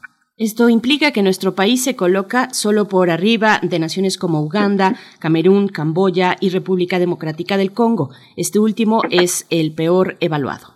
La calificación adquirida de México en materia de corrupción se debe principalmente a la evaluación que reciben los legisladores del país de 0.10, mientras que el Poder Ejecutivo y el Poder Judicial tienen 0.31 y la Policía y el Ejército alcanzan el 0.33. En el ranking de ausencia de corrupción, México recibe una evaluación de 0.43, lo que lo ubica en el lugar 113 de 139, un sitio menos que el año pasado, al igual que una décima menos. En otros rubros considerados por The World Justice Project, nuestro país también se ubica al fondo de los rankings de orden y seguridad con una nota de 0.53 y el lugar 130 de 139, mientras que en justicia criminal obtuvo el puesto 129. Vamos a realizar un análisis esta mañana acerca de los resultados del índice de Estado de Derecho y este día nos acompaña a través de la línea el doctor Hugo Concha Cantú, investigador del Instituto de Investigaciones Jurídicas de la UNAM, coordinador de la plataforma Análisis Electoral 2021 del mismo instituto y coordinador de la línea de investigación en justicia. Doctor Hugo Concha Cantú, qué gusto saludarte esta mañana. Gracias por estar aquí para explicarnos acerca de estos resultados en el índice de Estado de Derecho. Buenos días. Extrañaba Berenice Miguel Ángel, ¿cómo estás? Nosotros también, Hugo, siempre, siempre extrañamos la, la, lucidez de tus comentarios. Y bueno, quisiera abrir comentándote, preguntándote, ¿qué es lo que se evalúa en, en el World Justice Project? ¿Las herramientas para combatir la corrupción o los hechos eh, de la anticorrupción que ahora encabeza el gobierno de México? En realidad se miden muchísimos factores, estimado Miguel Ángel. Eh, el World Justice Project, una organización además con muchísimo reconocimiento en todo el mundo, hace estos índices a nivel internacional comparando países, pero además hace estos índices a nivel nacional. Eh, ¿Cómo lo hace? Déjame platicar porque creo que va a explicar mucho eh, pues, la seriedad de estos, estos resultados. En cada país, el World Justice Project eh, tiene una oficina en donde tiene una serie de expertos, normalmente gente joven, eh, que sabe y trabaja con cuestiones relacionadas con el derecho. No necesariamente abogados, tiene expertos en ciencias sociales de distintas disciplinas. Y lo que hacen cada año es invitar a múltiples eh, especialistas y practicantes en el campo justamente de cada uno de los ocho factores que ellos quieren analizar, pero sobre todo a, a especialistas y practicantes del derecho en ese país. ¿No? Invitan a un montón de abogados eh, de despachos, de todo tipo, tamaño y sabor. Invitan, en mi caso yo llevo dos años participando, especialistas académicos, invitan a miembros de organizaciones y a lo que te invitan, la verdad, a ponerte a trabajar. Pues te invitan a que llenes un cuestionario, normalmente incluso dura media hora el estar contestando las preguntas. Es un cuestionario exhaustivo de poco más de los ocho factores, eh, sobre todo los factores jurídicos judiciales, ellos te han puesto como experto. Entonces contestas un montón de variables que tienen que ver, que tiene que ver con cómo están funcionando eh, la Procuración de Justicia, los ministerios públicos, las oficinas de las fiscalías, cómo están funcionando la policía de distintos órdenes, cómo están funcionando los jueces penales, ¿no? Y todo esto para ir recopilando una serie de factores de medición que después en el agregado es lo que dan los números de evaluación en ocho grandes factores. Los ocho factores o los ocho grandes grupos que mide en cada país el World Justice Project y estos índices son, en primer lugar, los controles que tiene el gobierno, ¿no? ¿Qué tanto funcionan o no funcionan? En un segundo lugar, que esto es lo que ha llamado ahora mucho la atención por la caída que tuvo México, la ausencia de corrupción. Un tercer factor que miden es el gobierno abierto, ¿no? ¿Qué tanta transparencia, qué tanta información existe respecto a las distintas actividades gubernamentales, particularmente en los campos en los que está interesado el World Project relacionados con el Estado de Derecho. Un cuarto y muy importante factor es eh, la medición o las estimaciones respecto a la protección y, ejercicio de los derechos fundamentales. Un quinto factor es lo que tiene que ver con orden y seguridad. Un sexto factor tiene que ver con las cuestiones regulatorias y su eficacia, es decir, qué tanto se implementan regulaciones en los distintos campos eh, de la vida de la vida social. Un séptimo factor tiene que ver con la justicia civil y el octavo y muy importante factor tiene que ver con la justicia criminal o penal. Esos son los ocho grandes indicadores en los cuales agregan, tienen un montón de, de mediciones específicas y hacen los agregados por país. Y entonces lo que resulta pues muy interesante es que estos agregados permiten justamente llevar a cabo comparaciones. Comparaciones que cuando te metes en un índice de un país en particular, vamos a suponer que te metes al recién salido índice del Estado de Derecho de México 2021, puedes hacer comparaciones subnacionales, porque ahí vienen los agregados por cada entidad federativa y te das cuenta más o menos cómo está el país al interior en el cumplimiento y en las mediciones de todos estos interesantes indicadores. Pero además sale un, salen índices en cada factor a nivel país, a nivel agregado por el país, y digamos que esto es comparativo eh, en el World Justice Project general, donde se miden a los países, que eran un poco los, los números que ustedes estaban contando, ¿no? ¿Cómo salió México rankeado en términos internacionales? Hugo Concha, mm, también preguntarte, bueno, eh, en este año, el año pasado, eh, sobre el que cuenta este eh, índice de Estado de Derecho, pues tenemos, tuvimos y tenemos todavía el gran fenómeno de la pandemia. ¿Cómo, cómo se tomó en cuenta? ¿Cómo se incluye a la pandemia en temas de Estado de Derecho? por ejemplo, pienso que para la cuestión de la justicia, indicadores de justicia, por ejemplo, expedita, pues sabemos que la administración pública paró, que todos paramos, pues, y que en lo que se reconvertía la atención en, los eh, canales eh, digitales, pues pasó un tiempo donde no se atendieron pues muchos casos. ¿Cómo, ¿Cómo ver a la pandemia, a la cuestión de la salud pública en medio de este índice de Estado de Derecho? Sí, el índice de Estado de Derecho no mide, no mide cuestiones específicas de salud pública. Eh, en ese sentido, porque además y no trae indicadores específicos relativos a la pandemia. Sin embargo, una vez que tienen los resultados globales, hay el, panel directivo del World Justice Project hace una reflexión respecto a los resultados que encuentra en el 2021 en el mundo.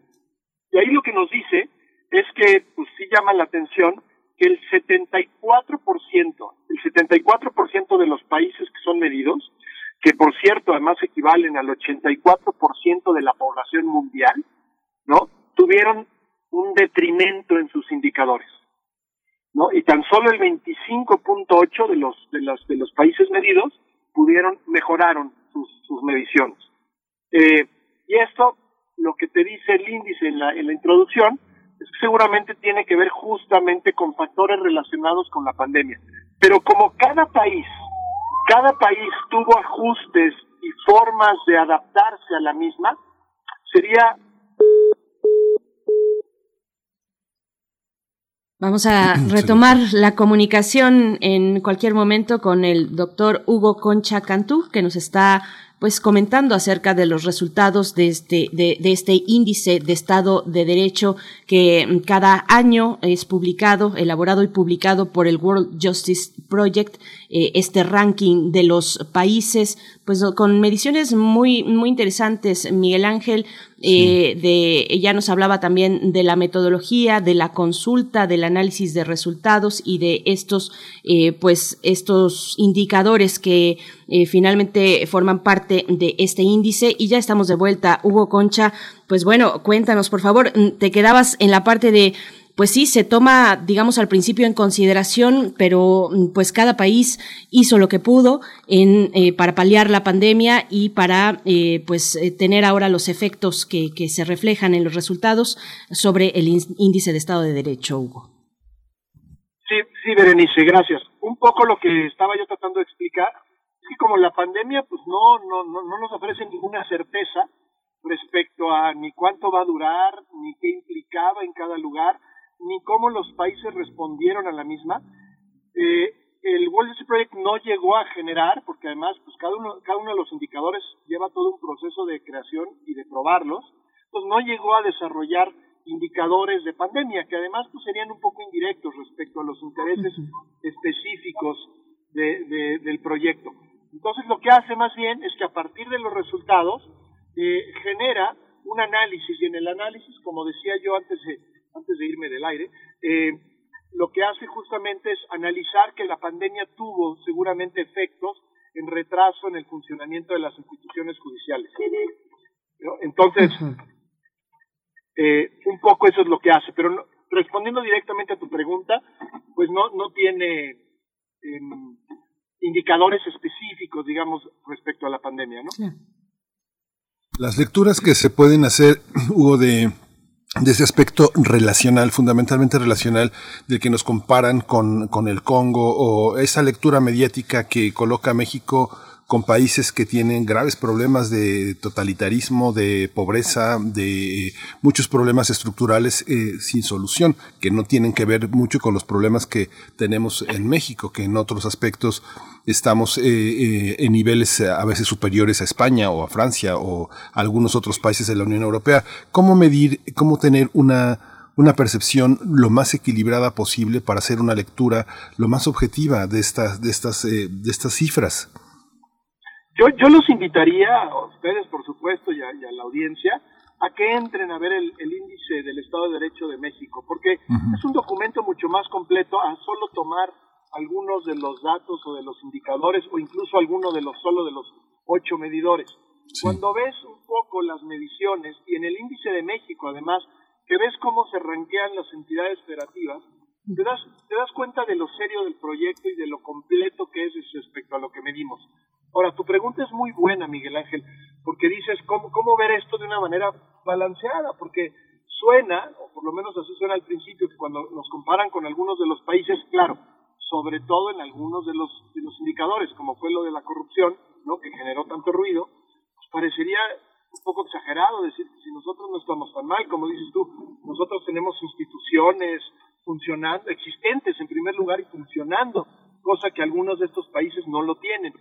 Ah, yo ahí haría un pequeño paréntesis y diría, sí, en términos generales estoy de acuerdo contigo, pero en términos de indicadores específicos, sí es un motivo de preocupación y de poner la atención en dónde se están dando esas mediciones, porque yo sí creo, voy a hablar de dos de los de los de, de los temas que se convierten en que se convierten en grupos de indicadores que me parece que hay que estar muy pendientes en nuestro país. En primer lugar, lo que tiene que ver con la justicia, en términos generales, con la justicia y particularmente con la justicia criminal. Yo sí soy de la idea que, a pesar de contar con las instituciones, el funcionamiento que están teniendo las instituciones de justicia y particularmente particularmente las instituciones de procuración, es decir, las fiscalías, las policías incluso en materia de seguridad y las fiscalías encargadas de investigar y perseguir delitos están en ruinas en nuestro país. No mal, están muy mal. Muy mal a la altura de cualquier mal país que tú quieras poner. El hecho de que tengamos fiscalías no nos están diciendo que nuestras fiscalías funcionan. No están funcionando. La justicia está siendo verdaderamente rebasada en términos de la justicia penal prácticamente en todos lados. Es decir, se, se acaba castigando a mucha gente inocente y hay muchísima impunidad en el país. Eh, ni para qué hablar de los grandes casos que todo el mundo conocemos, que nos muestra que la justicia está siendo selectiva, que la justicia está siendo de una enorme ineficacia. Yo me atrevería incluso a decir, por las cuestiones particulares que veo y que he analizado a lo largo del último año, que la justicia en materia penal tiene un enorme retroceso debido a esta circunstancia. No nos sirvió el crear una fiscalía autónoma. La autonomía se malentendió y, lejos de haber mejorado en términos generales en la persecución e investigación de los delitos, estamos, como lo dije en un principio, en ruinas. Entonces, cuando tú conoces eso y ves las mediciones, pues no es tan de extrañar este, esta caída. El otro tema, el tema de la corrupción. A ver, ahí hay que hacer, un, hay que tener cuidado porque efectivamente lo que mide el, índice eh, del, World Justice Project es la ausencia de corrupción, es lo que trata de, de medir. Y lo que nos está diciendo es que a pesar de un discurso que privilegió eh, el tema y la atención de, los, de la corrupción, de la lucha contra la corrupción, pues la verdad las cosas que no han presentado resultados en este, en este sector, que puedan hablar de una mejoría en el sistema, ¿no? Eso es básicamente la manera en que yo leo estos dos importantes y muy delicados rubros. Es un índice complejo, es un índice en el que hay que tomar en consideración, como lo has dicho, los distintos estados, pero también eh, los niveles de gobierno, pues, y los poderes eh, políticos en México. Y entiendo, por lo que veo en el eh, en este resumen para México, que es que, que los retrocesos en corrupción se sitúan específicamente en el poder legislativo y el poder judicial. ¿Es esto así? ¿Cómo, cómo entender en este análisis sobre la corrupción, pues dónde están estos retrocesos y dónde están los posibles avances, Hugo. Sí, las, las, las mediciones que se tienen específicamente en materia de corrupción, como viste, son muy amplios. Tiene que ver con adjudicaciones, con asignaciones, con la manera en que se llevan a cabo las transacciones entre gobierno y sociedad, efectivamente con la eficiencia que tienen los poderes públicos, eh, sobre todo en el momento en que tienen que llevar a cabo su, su trabajo. Y a final del día, a final del día, pues estas son las voces o son números que están simbolizando las voces de todo un conjunto muy amplio de operadores jurídicos en el país. Entonces, yo te diría, pues bueno, la percepción de los operadores jurídicos, que a final del día muchas veces son los que tienen que enfrentarse en muchas de estas transacciones o en muchos de estos servicios, teniendo que pagar justamente por ellos, son los que nos llevan a, los datos y a los números que miden la corrupción, ¿no? Entonces, la corrupción es un fenómeno complejo, es un, es un fenómeno muy amplio que implica muchas cosas, pero yo lo que diría es, eh, la corrupción en México, no, y a ver, aquí me voy a salir del, índice eh, del, World Justice Project y decir algo, pues tenemos sí un discurso muy importante de que, se, de que la corrupción es un problema y de que se quiere luchar con ella pero no tenemos una estrategia, ¿eh? no tenemos una estrategia en contra de la corrupción. El Sistema Nacional Anticorrupción ha sido prácticamente hecho a un lado. La Política Nacional Anticorrupción, yo les pregunto a ustedes si ustedes la conocen, cuya creación es responsabilidad del Sistema Nacional Anticorrupción, se creó hace más de un año y medio y prácticamente es desconocida, yo me atrevo a decir, por el gobierno mismo, porque jamás habla de la misma. Entonces, no hay una estrategia pública para la lucha anticorrupción. Los grandes escándalos de corrupción, por otra parte, que tanto se ventilan en la opinión pública, no han tenido una lucha, una investigación veraz, sistemática ni completa. Yo casi, casi más bien me atrevo a decir, han sido abandonados o han sido materia de justicia, como lo decía hace rato, de tipo selectivo. Vemos a Lozoya ¿no? ¿Qué, ¿Qué les digo que no haya sido objeto de noticias? No solo no ha enfrentado el proceso judicial que tenía que enfrentar, al cual se le ha adjudicado un supuesto criterio de oportunidad, que soy de la opinión, creo que ni siquiera era válido por lo que marca la propia ley, pero se le quiere dar un criterio de oportunidad para que básicamente acuse a otros, a otros funcionarios que estuvieron en, la estafa que, a él se le está adjudicando. Y sin embargo han pasado y pasado los meses, los Lozoya, dejen ustedes que pise la prisión, no pisa ni el juzgado, ¿no? El juzgado simplemente nos ha dado largas, en el momento en que se lleva una audiencia, todavía las audiencias han sido cerradas, nos dan comunicación vía WhatsApp, unas cosas rarísimas, eh, y bueno, y lo capta, lo capta una periodista además comiendo en un restaurante de lujo. Es decir, no se ven, no se ven resultados, es, es donde yo quiero abrir los ojos. No vemos, no vemos eh, mayores eh, funcionarios públicos sancionados, no vemos mayores sentencias en temas de corrupción, vemos exactamente lo mismo que es prácticamente cero, sin estrategia y sin casos. Entonces, pues cuando ves eso y luego por otro lado te das cuenta de los resultados que nos está dando una medición que se fija en otras cosas, que se fija en lo que dicen los operadores jurídicos, pues sí suena como muy compatible lo que está diciendo uno y el otro, ¿no? Sí. Hugo, ya sabemos que te tienes que, que retirar, que tienes clase, pero uno ve en la conferencia mañanera, no sé, el conteo que algunos colegas han hecho es hasta de dos mil quejas que los periodistas asumen como voceros. Eh, señor presidente, traigo una carta de los vecinos de Santa María del Lago, este, que tienen 15 años eh, pidiendo justicia y no se hace. Déjeme el folder con el asistente. Y vengo de, es, esa es parte, ¿por qué van al Ejecutivo? ¿Por qué hay una, por qué hay una resistencia ya a recurrir a fiscalías, a, a, los propios estados? Es todo este desastre del que hablas, Hugo. Es, es así, ¿verdad? Yo creo que sí, yo creo que uno de los problemas más fuertes del sistema de justicia en términos generales en México tiene que ver con el acceso a la justicia.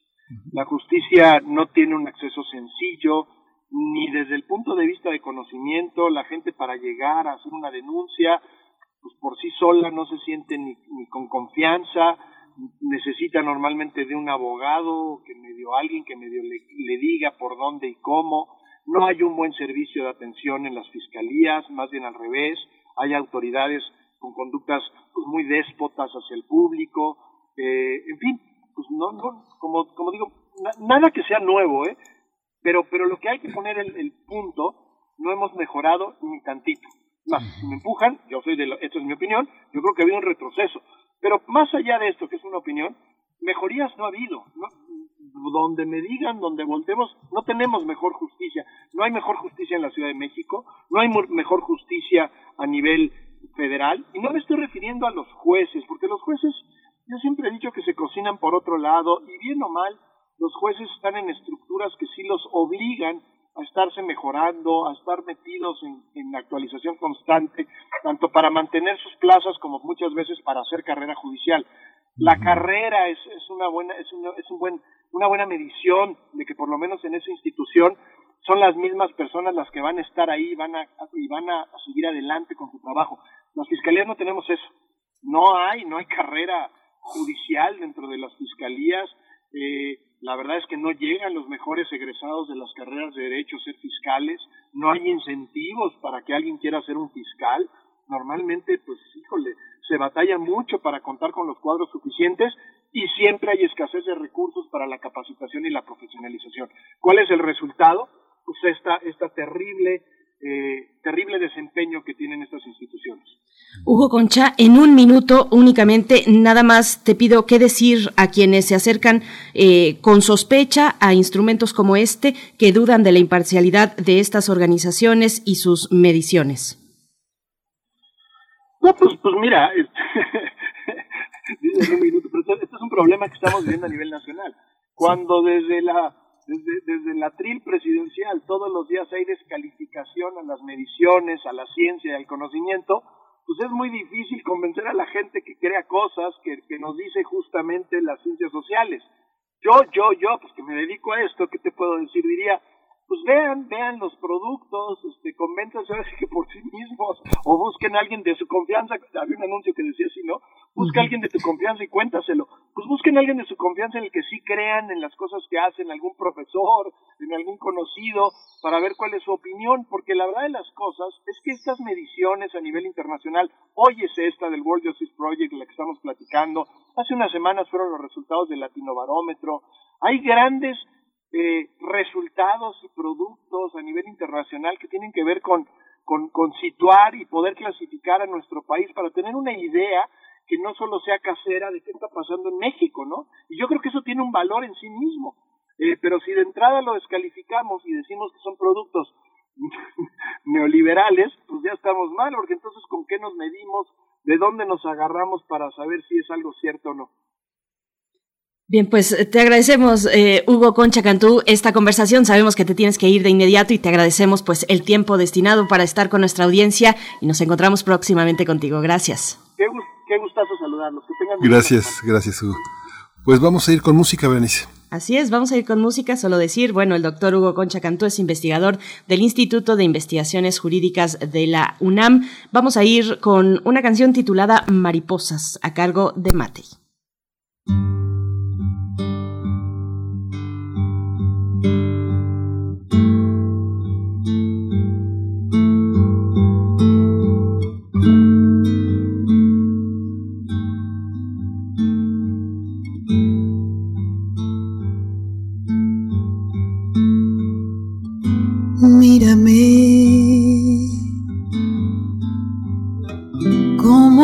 Mariposas, su belleza te enamora.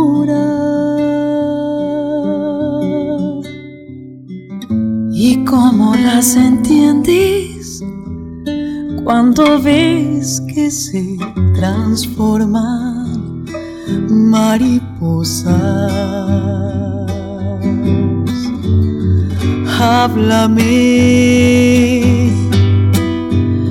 como lo haces con ellas dulcemente largas horas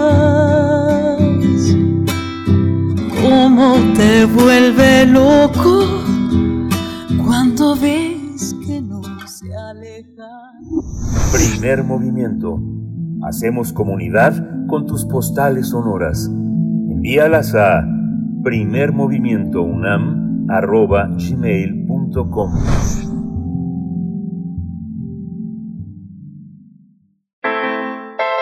Nota Internacional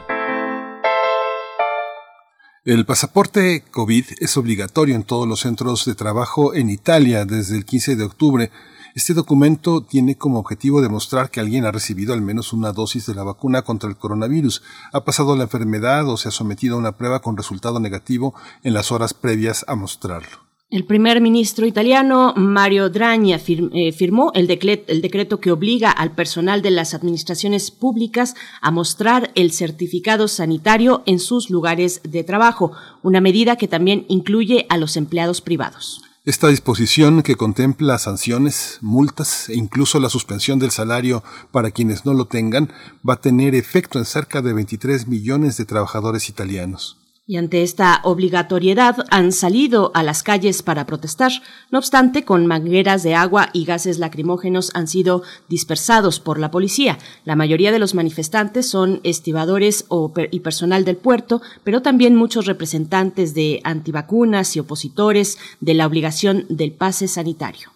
Además, a las manifestaciones se unieron los sindicatos de trabajadores más grandes de Italia en Roma, que han pedido al gobierno disolver los grupos neofascistas que acuden a las violentas protestas. Pues vamos a conversar esta mañana sobre las protestas en Italia contra la obligatoriedad del pasaporte sanitario en lugares de trabajo y este día nos acompaña a través de la línea Luis Guacuja, responsable del programa de estudios sobre Unión Europea del posgrado de la UNAM. Querido Luis Guacuja, qué gusto encontrarnos una vez más esta mañana. Bienvenido. ¿Qué tal, Berenice, Miguel Ángel? Un saludo a ustedes y al, y al auditorio. Muchas gracias, Luis Guacuja. Pues es un problema que tiene muchas aristas, como eh, anotamos en la presentación, hay muchos factores a considerar. ¿Podrías eh, eh, abundar en ellos, Luis? claro, bueno, eh, justo anoche empezaba a ver una película francesa eh, que trata de la vida en un edificio de condominio eh, a principios de la pandemia, ¿no? Y, y, claro, es en tono de, de, comedia, y si uno la ve ahora, eh, pues muchas de las cosas que pensábamos y de las acciones que tomábamos resultaban exageradas, ridículas y desproporcionadas, ¿no? Y, y ahora estamos en otro momento, ¿no? En otro momento eh, donde todavía sabemos muy poco de, del virus, muy poco de la enfermedad, la Organización Mundial de la Salud y la comunidad científica han apuntado que, bueno, pues la vacuna ayuda a que uno no se enferme gravemente, pero no evita que uno contraiga nuevamente la enfermedad y que contagie. en fin, hay muchas cosas, insisto, que todavía no sabemos. Entonces, medidas como las que están tomando algunos países en Europa, no todos, eh, Francia por ahí está eh, diciendo que va a tomar algunas medidas también drásticas, lo ha hecho por ahí Grecia, Portugal, y, y en Italia, bueno, pues llevan un, un mes, casi un mes ya de, de, protestas contra este llamado pasaporte sanitario, ¿no? que en principio pareciera razonable, ¿no? Ver, bueno, pues quien está vacunado, quien cree en la ciencia y tal, pues bueno, quien toma medidas preventivas para uno y para la gente que a uno le rodea, pues bueno, pues tendría que tener otro otro trato, entre comillas, ¿no? Y además y sobre todo el tema de la actividad económica que requiere pues dar eh, dar prisa pues a, a la apertura económica eh, y a los negocios. Y entonces hasta aquí parece esto razonable. Pero hasta qué punto, porque hemos visto imágenes, ¿no? Entre las imágenes falsas, las imágenes reales que ahora encontramos y de movimientos antivacunas y tal que se montan en cualquier protesta. Eh, quizá tendríamos que pensar si lo que estamos viendo es, es, eh, es normal y además es legítimo. ¿no? O sea, una señora que acude a un centro de salud porque tiene diabetes y no la dejan entrar porque no lleva el pasaporte COVID, ¿no? Eh, quizá no sabe ni qué es eso, ni sabe cómo tenerlo, a lo mejor está vacunada, en fin, pero esas imágenes o no poder acudir a un panteón al aire libre eh, eh, parecen eh, realmente exageradas, ¿no? Y es parte de la protesta, buena parte de la protesta es eh, que es un atentado a los derechos humanos, a las libertades, ¿no? Porque un pasaporte, según quién, eh, según qué vacunas, según cuándo, cómo. Eh, en algún momento, sí, la Organización Mundial de la Salud recomendó, bueno, que hubiese una suerte de rastreo, este tema de tener un certificado de la vacuna, no como un tema de discriminación, sino para dar seguimiento y, y monitoreo de cómo va evolucionando eh, la enfermedad o en su caso la transmisión de aquellas personas que estamos vacunadas, ¿no? Eh, me parece que el tema es eh, tiene mucho más profundidad eh, que las simples protestas, las hemos visto en todo, bueno, hasta, eh, por supuesto, empleados públicos, hasta policías marchando, protestas en universidades, en fin, el tema me parece que es mucho más complejo eh, de las imágenes que, que advertimos eh, así de manera momentánea. Precisamente, y, y, te pregunto cómo ves tú ese debate de fondo respecto a las libertades, los derechos en, en Europa. Vemos grupos de, de, ultraderecha llegando a los parlamentos eh, el, o, o, formando, si bien no dirigiendo o con muchas eh, posibilidades de encabezar tal vez eh, y de lanzar a un primer ministro, sí con un juego político ya dentro de los parlamentos en varios eh, estados europeos eh, y, vemos también el control de, algunos estados frente a otros factores, por supuesto el de salud, pero también el de migración. Eh, ¿Cómo ves? ¿Cómo ves este debate de fondo de las libertades y los derechos en Europa? Bueno, es que eh, precisamente eh, si hablamos de Europa tendríamos que pensar en medidas coordinadas, ¿no? En medidas estandarizadas todos los países miembros. Ahora cada quien poco hace lo que le parece correcto y a veces son gobiernos o a veces son empresas, ¿no? Las aerolíneas, en fin, eh, pero no hay una coordinación. La, la, el propio Centro Europeo para la Prevención y Control de Enfermedades, eh, pues ha mostrado muchas dudas sobre la eficacia de, del pasaporte de COVID, ¿no? Porque dice, no hay evidencia suficiente, incluso sobre la eficacia misma de las vacunas, ¿no? Hay otro debate ahí, ¿no? Eh, y hay quien dice, bueno, pues también, a ver, eh, hasta dónde se puede llegar con medidas de esta, de esta naturaleza, ¿no? Eh, algún académico de un despacho europeo eh, jurídico importante decía, bueno, y si esto se deja ir, ¿no? Eh, y al rato para tener un seguro de gastos médicos o seguro de vida, nos van a pedir un pasaporte COVID. Y si alguien no lo tiene, eh, ¿qué validez tienen las vacunas? Una dosis, dos dosis, más de dos dosis. ¿De dónde es la vacuna? Esto nos mete en un debate que es mucho más eh, profundo también, ¿no? Eh, y que trasciende las fronteras de, de, Italia y de Europa inclusive, ¿no? Eh, hace unas, unos días salió un, un, estudio muy interesante, un artículo de investigación sobre el fracaso del mecanismo COVAX para el tema de las vacunas, ¿no? Donde la Unión Europea apostó de manera importante, donde por supuesto esto está avalado por la Organización Mundial de la Salud y que ha sido un un franco eh, fracaso, ¿no? un fracaso monumental en materia de cooperación, de distribución y sobre todo en materia de, eh, de afrontar un planeta tan desigual. ¿no? Eh, mientras hay países que ya están eh, teniendo una tercera dosis, el 98% de los países de bajos ingresos no han vacunado a su población, el 98%. Y este mecanismo COVAX, bueno, pues eh, solo ha alcanzado a vacunar poco más del 5%, a distribuir las vacunas del 5% de lo que se comprometió. Y además lo han hecho mal y lo han hecho tarde, porque de repente llegan a algún país de, de África y el país de África les dice, oigan, no, no me den estas vacunas, porque están a dos semanas de caducar y yo no tengo la infraestructura para distribuir y vacunar. Y estamos viendo también que en Europa se tiran cientos de, miles de vacunas porque ya caducaron, mientras mucha gente no ha tenido ni siquiera acceso a una dosis, ¿no? Entonces, eh, eh, creo que al, hablar de estos temas tenemos que eh, también reflexionar sobre, sobre esto, sobre qué está pasando, ¿no? ¿Por qué no se avanza la vacuna rusa, Sputnik 5, o las, o las distintas vacunas procedentes de China? porque aquí hay un tema también de, geopolítica de las vacunas, porque el, el, director general de la OMS se va, se va a reelegir y, eh, y tiene el apoyo de momento de estos países, de los europeos, de Estados Unidos, ¿no? ¿Y dónde están los países de África o de América Latina o de Asia?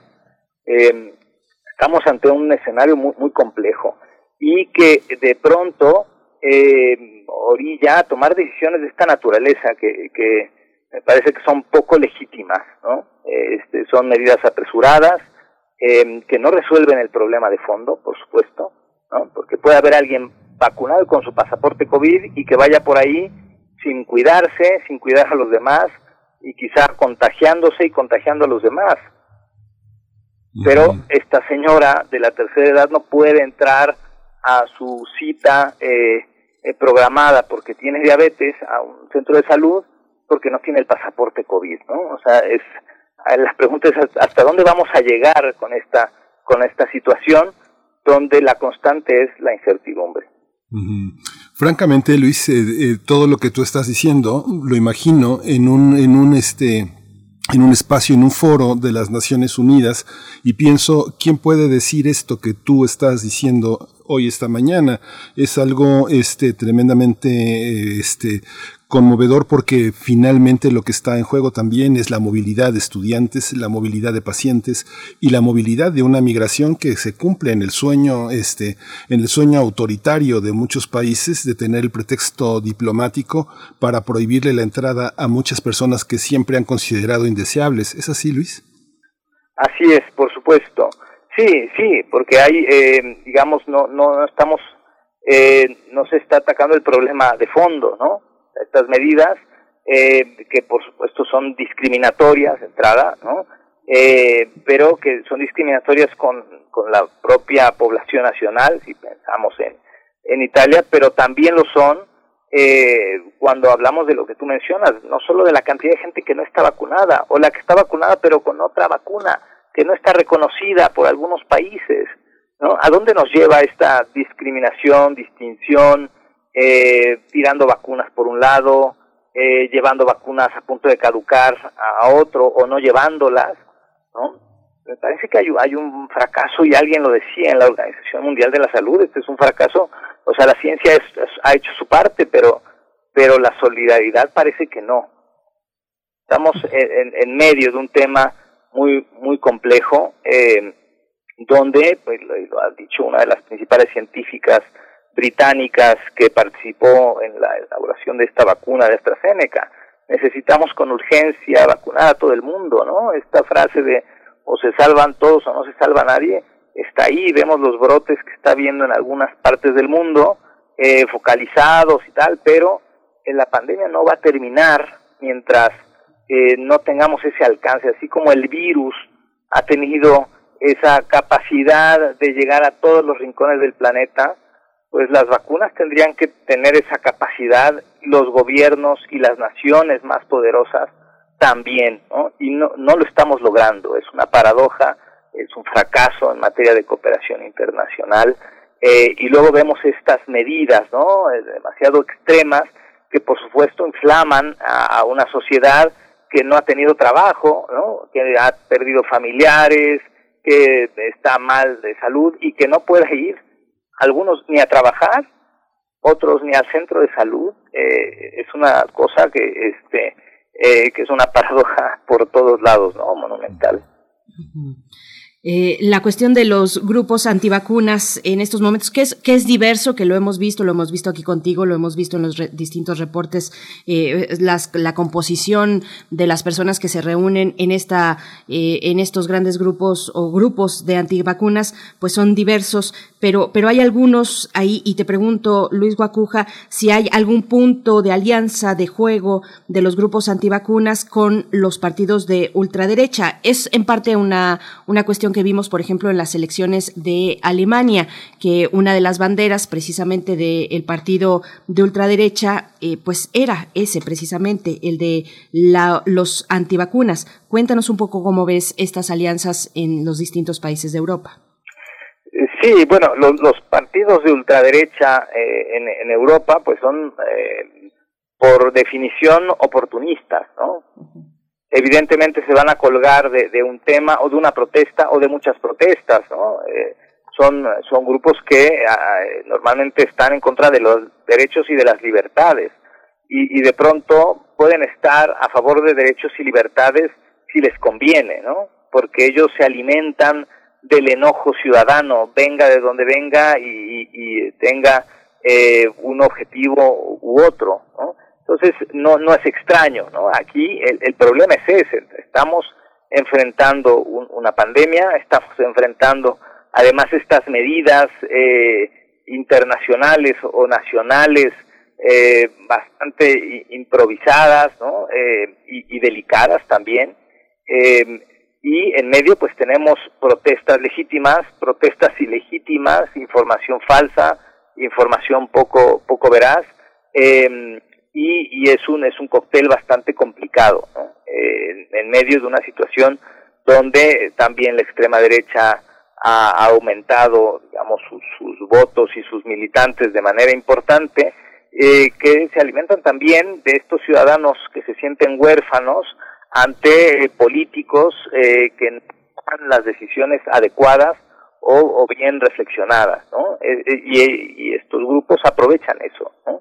Los, eh, los, los palos de ciego que van dando ahí los, los políticos, ¿no? Estas, eh, estos titubeos o estas medidas, insisto, que no son ni, ni legítimas ni, ni democráticas, eh, y tampoco atacan el fondo de, de, una situación, no, no se basan en, en, conocimientos científicos siquiera, ¿no?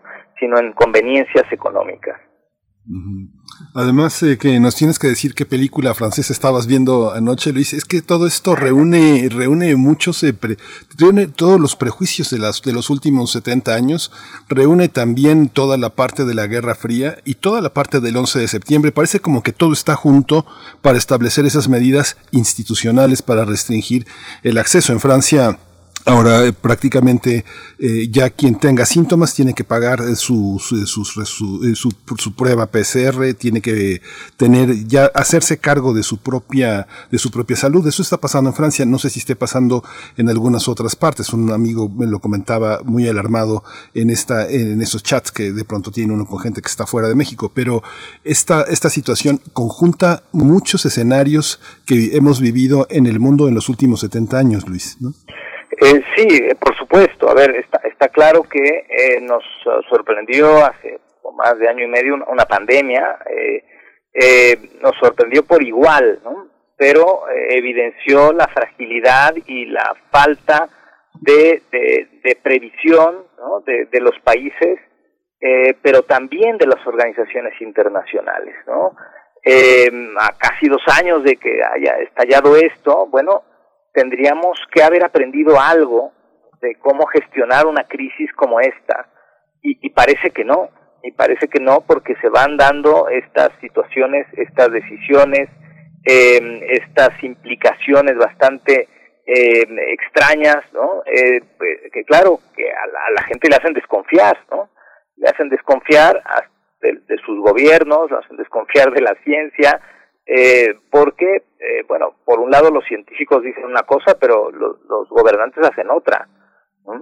Eh, esta medida de Italia no, no se sostiene en, en, criterios científicos, ¿no? Insisto, en criterios solo económicos, y entonces eh, no sabe uno para dónde va el asunto, porque por supuesto que si solo se aceptan unas u otras vacunas, pues las beneficiadas serán eh, algunas cuantas empresas eh, farmacéuticas, ¿no? ¿Y por qué no aceptar las otras?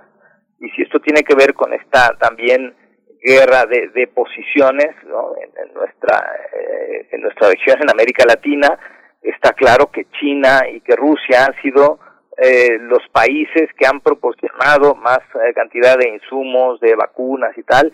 Esto no le gusta a Europa, pero pero esto no es una casualidad, sino es parte de estos espacios que han dejado eh, Europa, Estados Unidos y que han perdido posición en, en el mundo y, y ahora pareciera que esto es, eh, e, es una reacción ante esta situación. ¿no? Eh, tenemos en unos días la, la COP26 ¿no? sobre cambio climático, cuando también eh, se dice que la mitad de los países del, del, del G20 no han cumplido y, no se han comprometido de manera importante a los objetivos que marca el, el, Acuerdo de París. Eh, y, hay dos grandes ausencias ya anunciadas, ¿no? Xi Jinping, el presidente de China, eh, Vladimir Putin, el presidente ruso, no estarán en esta COP26 que parece eh, que será pues una cumbre bastante desangelada, con muchos pues, cuestionamientos en medio de una pandemia, eh, además de los cuestionamientos propios del gobierno de Boris Johnson y todo lo que ha significado y se ha agravado con el Brexit más, más, más la pandemia. En fin, estamos en un momento muy, muy complejo, un mundo que se mueve demasiado rápido y, y parece que las reacciones eh, de gobierno, de las organizaciones internacionales, van demasiado lento, ¿no? Y, y ante eso, pues hay una eh, incredulidad ciudadana que se traduce también en esa falta de confianza. Y por eso surgen estos movimientos, por eso aprovechan eh, estas situaciones eh, los, los, movimientos de extrema derecha, pero también por ahí hay razones de peso legítimas para desconfiar de estas decisiones de gobierno que que parecen sospechosas por, por cualquier lado. Pues Luis Guacuja, ya para el cierre eh, te pedimos una reflexión sobre el panorama. Ya nos hablabas eh, de, la COP eh, y, en fin, de distintas cumbres también que tienen que ver con, el cambio climático y con distintas cuestiones importantes a nivel internacional. ¿Cómo se ve el panorama a través de estas medidas? ¿Se tienen protestas, acciones colectivas programadas? ¿cómo, ¿Cómo lo ves? Bueno, eh hay, eh, bueno, en muchas partes de Europa está habiendo también eh, comicios electorales, algunos gobernantes han pagado el, el, costo de, de, su gestión eh, ante la pandemia, eh, pero eh, estamos ante, quizá ante lo mismo que quizá hemos dicho aquí hace una década, ¿no? Faltan liderazgos claros y además se nos va la señora Angela Merkel, pues eh, eh, quizá peor, ¿no? Faltan estos liderazgos. Acaba de tener lugar la cumbre de los jefes de Estado y de gobierno de la de la Unión Europea que no sabe qué hacer ni con el Brexit, ni con Polonia, ni con Hungría, porque ha reaccionado en todas partes tarde, ¿no? Y pareciera que esta es la constante también, ¿no? O sea, unas reacciones tardías eh, que lo que van a hacer es alimentar estas estas situaciones y estos movimientos, ¿no? En las elecciones pasadas en Alemania se logró aislar a la, extrema derecha, eh, pero se ve con mucha fuerza en otros sitios, ¿no? Como en el caso de España, que enfrentará elecciones generales el, el próximo año, ¿no? El gobierno de Pedro Sánchez, eh, pues eh, quizá no, no, no, no llegue muy bien a, a las, a los próximos eh, comicios y esto eh, lo que parece es que le va a beneficiar no solo al Partido Popular, sino a este partido Vox, ¿no? Que de pronto ya no sabemos quién es quién entre ellos. Eh, pero hay un, hay un panorama en general en el mundo y particularmente en Europa bastante difuso, bastante confuso y bastante incierto, ¿no? La pandemia no ha terminado y, y, parece que las medidas están siendo tomadas con, con esta urgencia de, de hacer algo en vez de reflexionar. Y la Unión Europea tiene que hacerlo de manera conjunta, que tendría que dar ese ejemplo de unidad y ese ejemplo de coordinación de políticas ante una situación como esta, ¿no? Ya lo pudieron hacer en el tema económico, pero se esperaría que, que ahora en esta gestión, en esta nueva etapa, eh, pues, eh, porque además, eh, pues podemos enfrentar una pandemia, otra pandemia en cualquier otro momento, se necesitan acciones coordinadas, acciones serias, pero que tomen en cuenta las desigualdades sociales, la desigualdad brutal en el planeta, eh, la Organización de las Naciones Unidas lo ha dicho, ¿no? En 20 años no, había aumentado la pobreza extrema y lo está haciendo ahora, ¿no? Tenemos muchas urgencias y necesitamos medidas mucho más serias de los gobiernos. Luis Guacuja, pues muchas gracias por esta mañana, por todas estas precisiones. Te, te, agradecemos muchísimo toda esta claridad para todos, eh, eh, en beneficio de todos. Luis Guacuja, responsable del programa de estudios sobre la Unión Europea del posgrado en la UNAM. Muchas gracias. Muchas gracias a ustedes. La película se llama Calle de la Humanidad 8, por ah, si tienen oportunidad. Muchas gracias. Un gusto como siempre. Gracias. Hasta pronto, Luis Guacuja. Bien, pues con esto nosotros también nos estamos despidiendo de la radio Nicolaita. Vamos a seguir aquí para nuestra tercera hora, para la mesa del día, para la poesía necesaria y también para la conversación de cada lunes con Clementine Kigua en Biosfera en Equilibrio. Vamos al corte, pero les invitamos a seguir aquí en el 96.1 de la frecuencia modulada en www.radio.unam punto mx las ocho con nueve. Gracias gracias Radio Nicolaita. El día de mañana nos volvemos a encontrar a partir de las 8 de la mañana. Vamos al corte. Encuentra la música de primer movimiento día a día en el Spotify de Radio UNAM y agréganos a tus favoritos.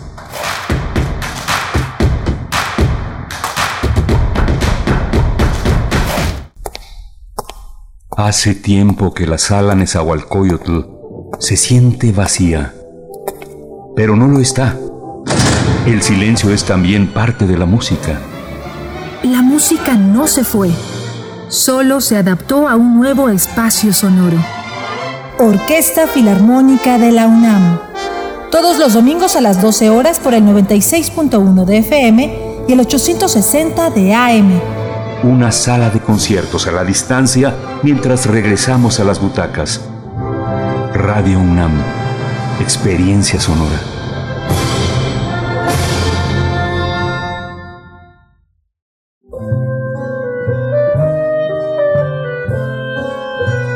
Gabinete de Curiosidades. Estrena nuevo horario. Todos los sábados a las 5.30 de la tarde por el 96.1 de FM o en radio.unam.mx y explora con Frida Rebontulet y sus almas hertzianas las sonoridades extrañas, antiguas o poco conocidas que las sombras del tiempo nos han dejado. Únete a esta expedición que lleva ya seis años al aire. Radio UNAM, Experiencia Sonora. ¿Qué tienen en común la poblana Leticia y el queretano Giovanni? Que se cambiaron de domicilio y van a ir a actualizar su INE. Si tú también te cambiaste de casa, avísale al INE, actualiza tu domicilio y sé parte de quienes toman las decisiones en tu nueva comunidad. Haz tu cita en INETEL 800-433-2000 o en INE.mx. Podemos pensar de forma distinta, pero tenemos algo que nos une, nuestro INE. INE nos une. Info Ciudad de México presenta Voces por la Transparencia, en la voz de Aristides Rodrigo Guerrero García, comisionado ciudadano del Info Ciudad de México.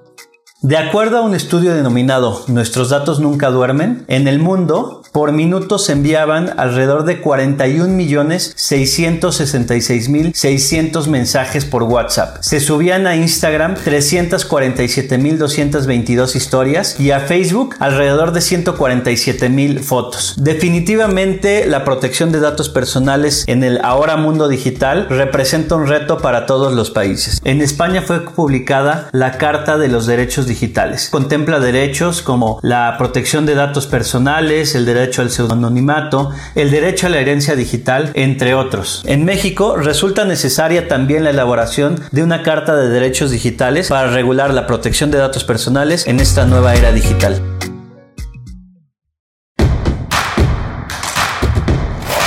En redes sociales. Encuéntranos en Facebook como Primer Movimiento y en Twitter como arroba PMovimiento. Hagamos comunidad.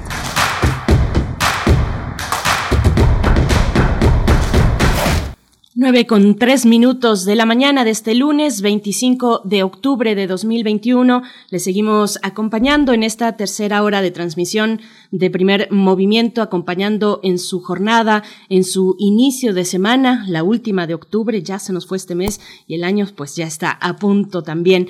Estamos, estamos aquí en primer movimiento con eh, Frida Saldívar también en la producción ejecutiva, Violeta Berber en la asistencia de producción y Socorro Montes esta mañana en los controles técnicos y con varios comentarios de bienvenida para Miguel Ángel Quemain, que se reincorpora en la conducción esta, esta mañana. ¿Cómo estás, Miguel Ángel? Gracias, siempre da un poquito de, pudor recibir estos eh, comentarios. Muchas gracias, muchas gracias.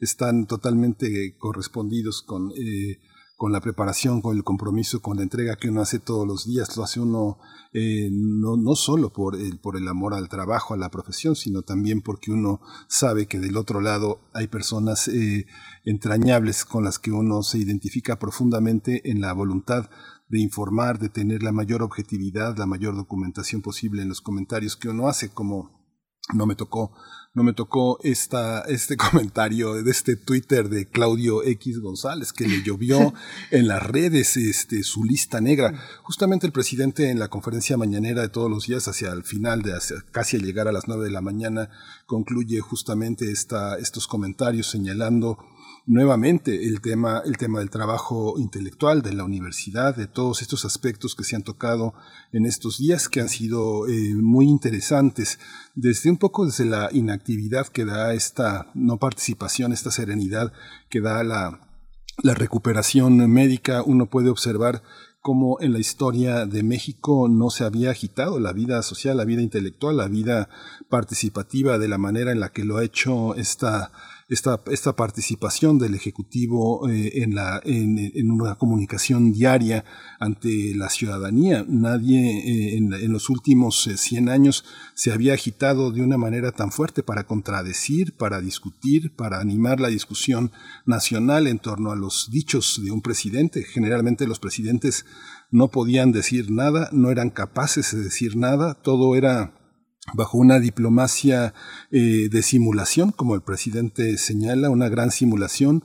lo llamaban algunos eh, jugar ajedrez de una manera diplomática, ¿no? De este, justamente esta mañana el presidente recordaba un dicho de Melchor Ocampo de que los moderadores no son más que conservadores más despiertos, que es una parte que tiene que ver con estos dichos. Y Claudio X González justamente muestra lo, lo que pasa con este pensamiento conservador, hacer listas negras, vengarse, ajustar cuentas, este, agarrar a solas en un callejón oscuro a alguien que disiente, este, subirlo a una patrulla y darle el tehuacanazo. Son parte, son parte de ese pasado, ¿no? Del pasado del tehuacanazo, del chile piquín, la nariz, de, de la madrina quien no esté de acuerdo. Es así, es parte de lo que yo percibo en este comentario que ahora el, el presidente festejaba que en las redes sociales pues prácticamente se habían acabado a este, a este, a este líder tan conservador, tan autoritario como es Claudio X González.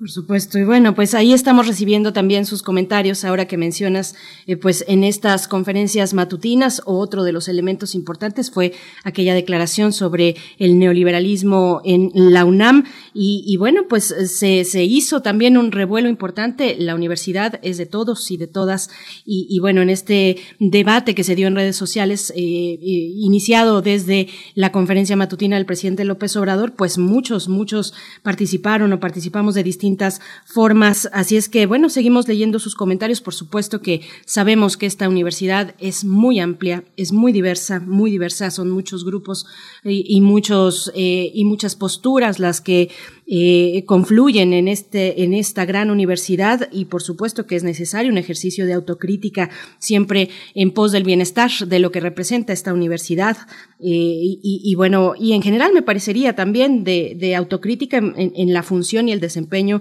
de las universidades públicas con ese objetivo de, de seguir mejorando y de seguir avanzando. Así es que bueno, están ahí las redes sociales también para atender sus comentarios en esta mañana, donde tendremos en unos momentos más la poesía necesaria en la voz de Miguel Ángel Quemain y nuestra mesa del día también para hablar de la paridad de género y el proceso para designar a una nueva ministra en la Suprema Corte de Justicia de la Nación. El próximo 12 de diciembre, pues culmina la responsabilidad del ministro José Fernando Franco González Salas eh, en la Suprema Corte de Justicia de la Nación y bueno, ante ello, en las próximas semanas se espera que el presidente de la República pues envíe al Senado, como corresponde, la terna con los nombres de las personas que serán propuestas para cubrir esta vacante. Así es que bueno, muy interesante también lo que ocurre a nivel de la justicia en el máximo tribunal, en la Suprema Corte de Justicia de la Nación y pues con esta terna que se espera, los nombramientos y la cuestión de la paridad de género, Miguel Ángel. Sí, va a ser un programa eh,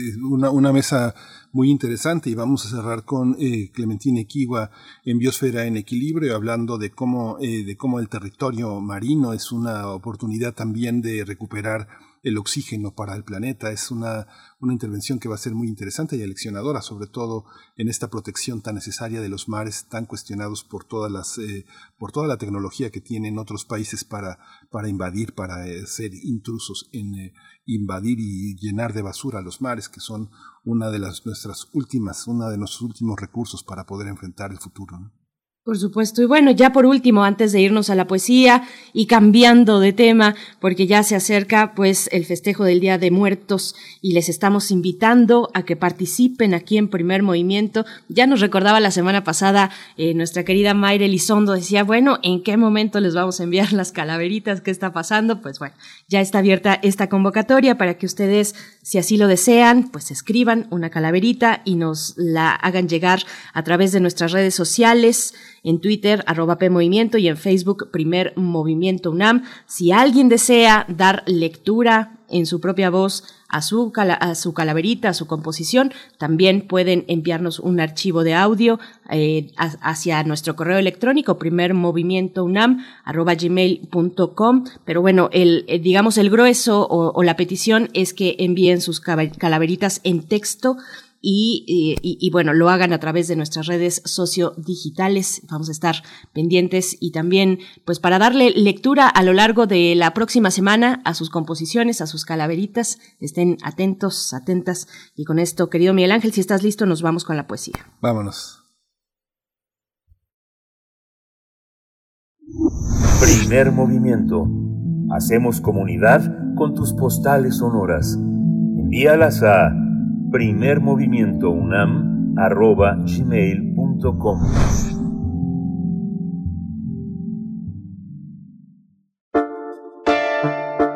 Es hora de Poesía Necesaria. Hoy la poesía necesaria está dedicada a una de las escritoras más significativas del siglo XX, Esther Seligson. Cumple hoy o cumpliría 80 años. La celebramos porque es una de las escritoras más significativas de nuestra tradición literaria y el tiempo terminó por verificar que se trata de una de las aportaciones estéticas que nos vincula hacia múltiples horizontes que implican mucho de lo que hicimos, lo que quisimos hacer y las tareas en las que fracasamos en el siglo XX. La obra de Esther Seligson traza correspondencias con el judaísmo, los estudios bíblicos y talmúdicos, pero también traza correspondencias con el mundo prehispánico, con la más rica tradición filosófica francesa, y se inscribe también en los más provocadores experimentos narrativos y poéticos de la literatura mexicana. Sus ediciones, independientes, casi marginales, no conocieron esa forma de visibilidad y al mismo tiempo ese fardo homogéneo que los negocios editoriales llamaron literatura femenina o literatura de mujeres. Su literatura está más allá de esa etiqueta. No se salvó, sin embargo, de que la etiquetaran como escritora judía y, por supuesto, judeo-mexicana. La antologaron junto a otras escritoras tanto del kibutz como de la tradición hermética. Es la gran introductora de la poesía de Roger Mounier, la gran traductora de los filósofos Edmond Javés y Emile Cioran, la gran maestra y el puente mexicano entre las tradiciones védicas y la lectura de tradiciones que siempre han sido vistas con sospecha y escepticismo como el tarot. Apenas en febrero de 2020 se cumplieron 10 años de su muerte, 11 ya en este 2021 y todos los pasados parece que fueron apenas ayer.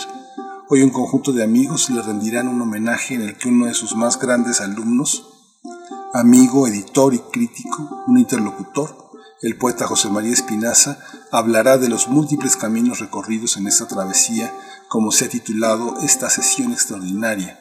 Estará también la periodista Mari Carmen Sánchez Ambrís a las 7 de la noche y se transmitirá en Facebook y YouTube a través de los canales de la Fundación para las Letras Mexicanas. A partir de las 10, una vez que concluye el primer movimiento, arranca una exposición digital permanente en la que se realizará un homenaje colectivo, pleno de imágenes y palabras. Todo esto el perfil de Instagram, arroba Esther Seligson. Lo que sigue ahora es la voz de la autora y su relectura del mito de Eurídice.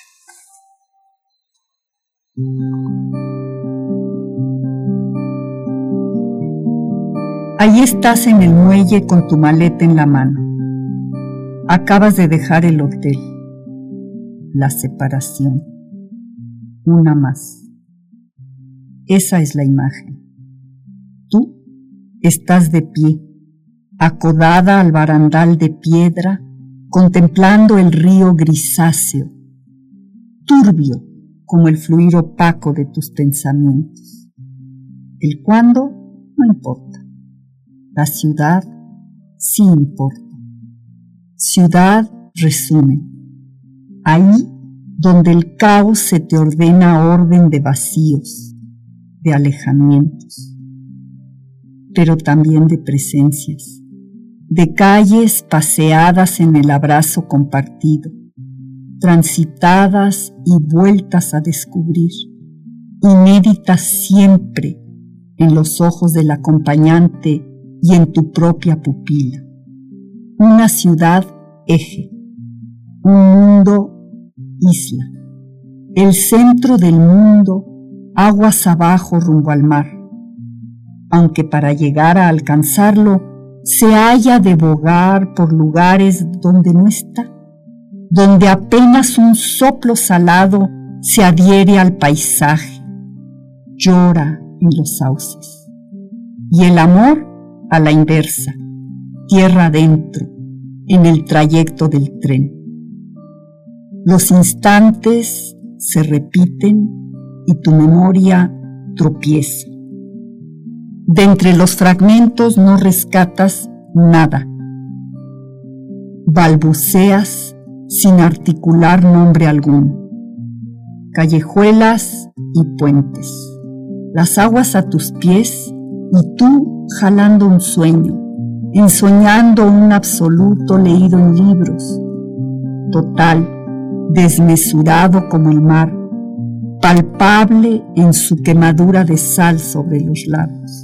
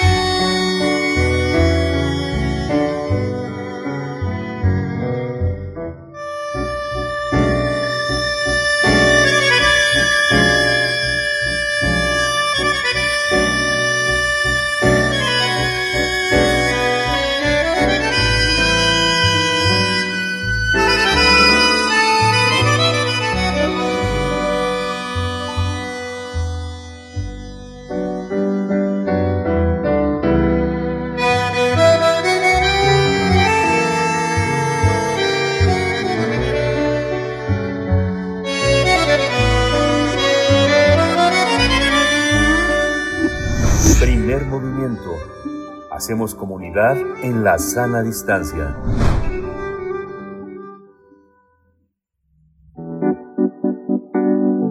La mesa del día. Más de 140 organizaciones de la sociedad civil y más de 300 integrantes de la academia y personas defensoras firmaron un pronunciamiento para exigir una designación transparente, meritocrática y participativa de una mujer para la Suprema Corte de Justicia de la Nación. Con el hashtag Más Mujeres en la Corte, las organizaciones y personas firmantes explican que, dada la actual composición de la Suprema Corte de Justicia y del principio constitucional de paridad de género, es necesario que se nomine a candidatas mujeres para lograr una representación paritaria en el máximo tribunal del país. Hay que recordar que el 12 de diciembre eh, de, ese, de este año culmina el periodo del ministro José Fernando Franco González Salas. Se espera que en las próximas semanas el presidente Andrés Manuel López Obrador envíe al Senado un tema de posibles, una terna de posibles candidaturas que deberá elegir con el voto de las dos terceras partes de las y los legisladores con el fin de garantizar que se nomine a tres personas independientes e idóneas, las organizaciones de la sociedad civil y personas defensoras de derechos humanos señalan que es fundamental que el Ejecutivo Federal genere un proceso deliberativo alrededor de los perfiles que conformarán la terna y se promueva un proceso transparente, participativo e incluyente que garantice la nominación de tres perfiles con trayectorias intachables y equivalentes entre sí. Vamos a realizar un análisis de la paridad de género y del proceso para designar a una nueva ministra de la Suprema Corte de Justicia de la Nación. A propósito del posicionamiento de varias organizaciones, están con nosotros Itzel Checa, ella es la coordinadora del Observatorio Ciudadano de Designaciones eh, Públicas. Eh, bienvenida Itzel, muchas gracias por estar aquí. ¿Qué tal? Muy buenos días, me da mucho gusto saludarles. Gracias, Itzel Checa, bienvenida. Por mi parte, yo presento a Laurence Pantán. Ella es doctora en Ciencia Política por la Facultad Latinoamericana de Ciencias Sociales y coordinadora del programa de transparencia en la justicia de México, en, México, Evalúa. Y bueno, siempre es un placer poder conversar y encontrarnos en este espacio. Laurence, gracias por estar aquí en esta mañana. Bienvenida. Muchísimas gracias. Buenos días a los dos y a todo el auditorio.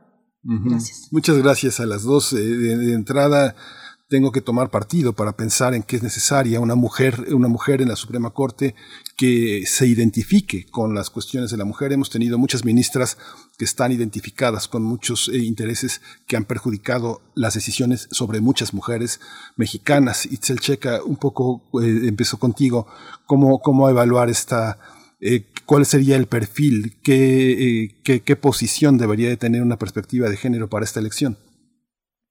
Sí, muchas gracias por, el cuestionamiento y por el espacio.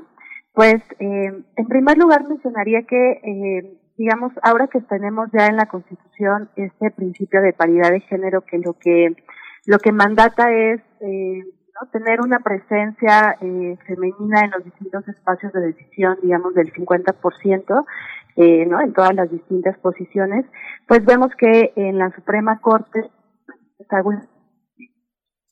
11 ministros y ministros que están en ese espacio, solamente tres son mujeres. Entonces nos parece que un, elemento importante, primero se da darle espacio a una mujer para que pueda irse reduciendo esta brecha, esta disparidad de representación que hay, pero no solo como tú lo mencionas que sea mujer, sino que también cubra una serie de características y cualidades porque pues recordemos que esta será la cuarta terna que envíe el Ejecutivo Federal actual. Entonces, en los ejercicios pasados, pues tenemos antecedentes no, muy buenos, ¿no? De personas a lo mejor que tenían filiación partidista, que tenían una cercanía importante con el Ejecutivo. Entonces, eh, distintos organismos internacionales lo que mencionan es que algunas de esas características que deben de tener las personas que están al frente de estas altas responsabilidades eh, tratándose de la justicia y de la envergadura del trabajo que tienen, pues es que tenga independencia. Y esto, digamos, que decir, decir que sus relaciones o sus vínculos eh, no pongan en entredicho o no generen una duda de su actuación y que nos vayamos asegurando que pueda ser una, una actuación imparcial. Es decir, sus vínculos tanto familiares, sus vínculos con el Ejecutivo Federal, porque justamente la Suprema Corte es un poder independiente del Ejecutivo, entonces se busca que haya una separación importante de este órgano. La militancia partidista, pues digamos, es una característica que no es bien vista eh, porque sesga eh, la impartición de justicia que pudiera darse, o incluso con otros grupos de poder o grupos empresariales, pues la idea es que no pueda tener estos nexos que comprometan su actuación. Entonces, una característica eh, primaria tendría que ser la independencia de grupos, de personas, de, del gobierno, de partidos políticos, que nos pueda asegurar el ser y parecer independiente. No solo que lo sea, sino que también nos dé esta apariencia y que para todas las personas pues tengamos una, una certeza de que eh, su trabajo no es, va a estar inclinado a ninguno de los distintos grupos o que va a estar va a estar influido o influida por sus eh, cercanías y por estos vínculos. Y la y la y las otras pues también tienen que ver con eh, más allá de lo que establece la Constitución, pues en un conocimiento amplio con una trayectoria digamos íntegra, ¿no? Que también hable de del compromiso, que también hable de la legitimación social que pueda tener eh, su, su trayectoria y su experiencia, pero que también tenga una, un trabajo desde el enfoque de derechos humanos y la perspectiva de género. ¿No? Nos parece que es importante irle dando este nuevo rostro a la impartición de justicia y que pues no solamente lo garantiza el hecho de ser mujer, sino también ¿no? que su marco de actuación pues tenga que ver con en los derechos humanos con la perspectiva de género, que pues sí implica una eh, no lectura y una aproximación distinta. Entonces mencionaría, digamos, como estas tres principales eh, características que, que estaríamos buscando en las personas que integren la terna.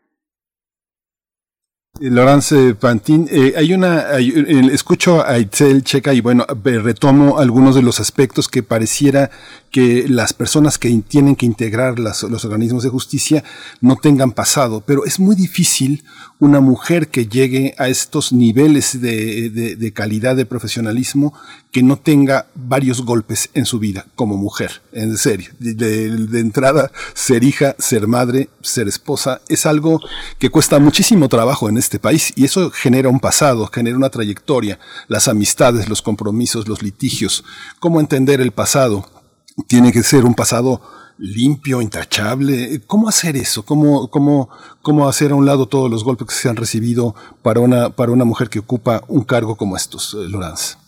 Sí, este, pues miren, este, yo, yo creo que en realidad em, hay mujeres eh, con una trayectoria, eh, no, o sea, intachable es muy difícil decir, nadie es perfecto, ¿no? Pero, este, eh, digamos que hay mujeres con eh, muchas, eh, digamos, credenciales que sí son eh, juristas destacadas eh, y que han tenido, eh, digamos, eh, pues una trayectoria sí, eh, eh, que realmente, este, pues no sé si podríamos decir intachable, pero eh, pues la verdad, este, lo que haría falta, o sea, una trayectoria que sería la necesaria para poder llegar a estos puestos.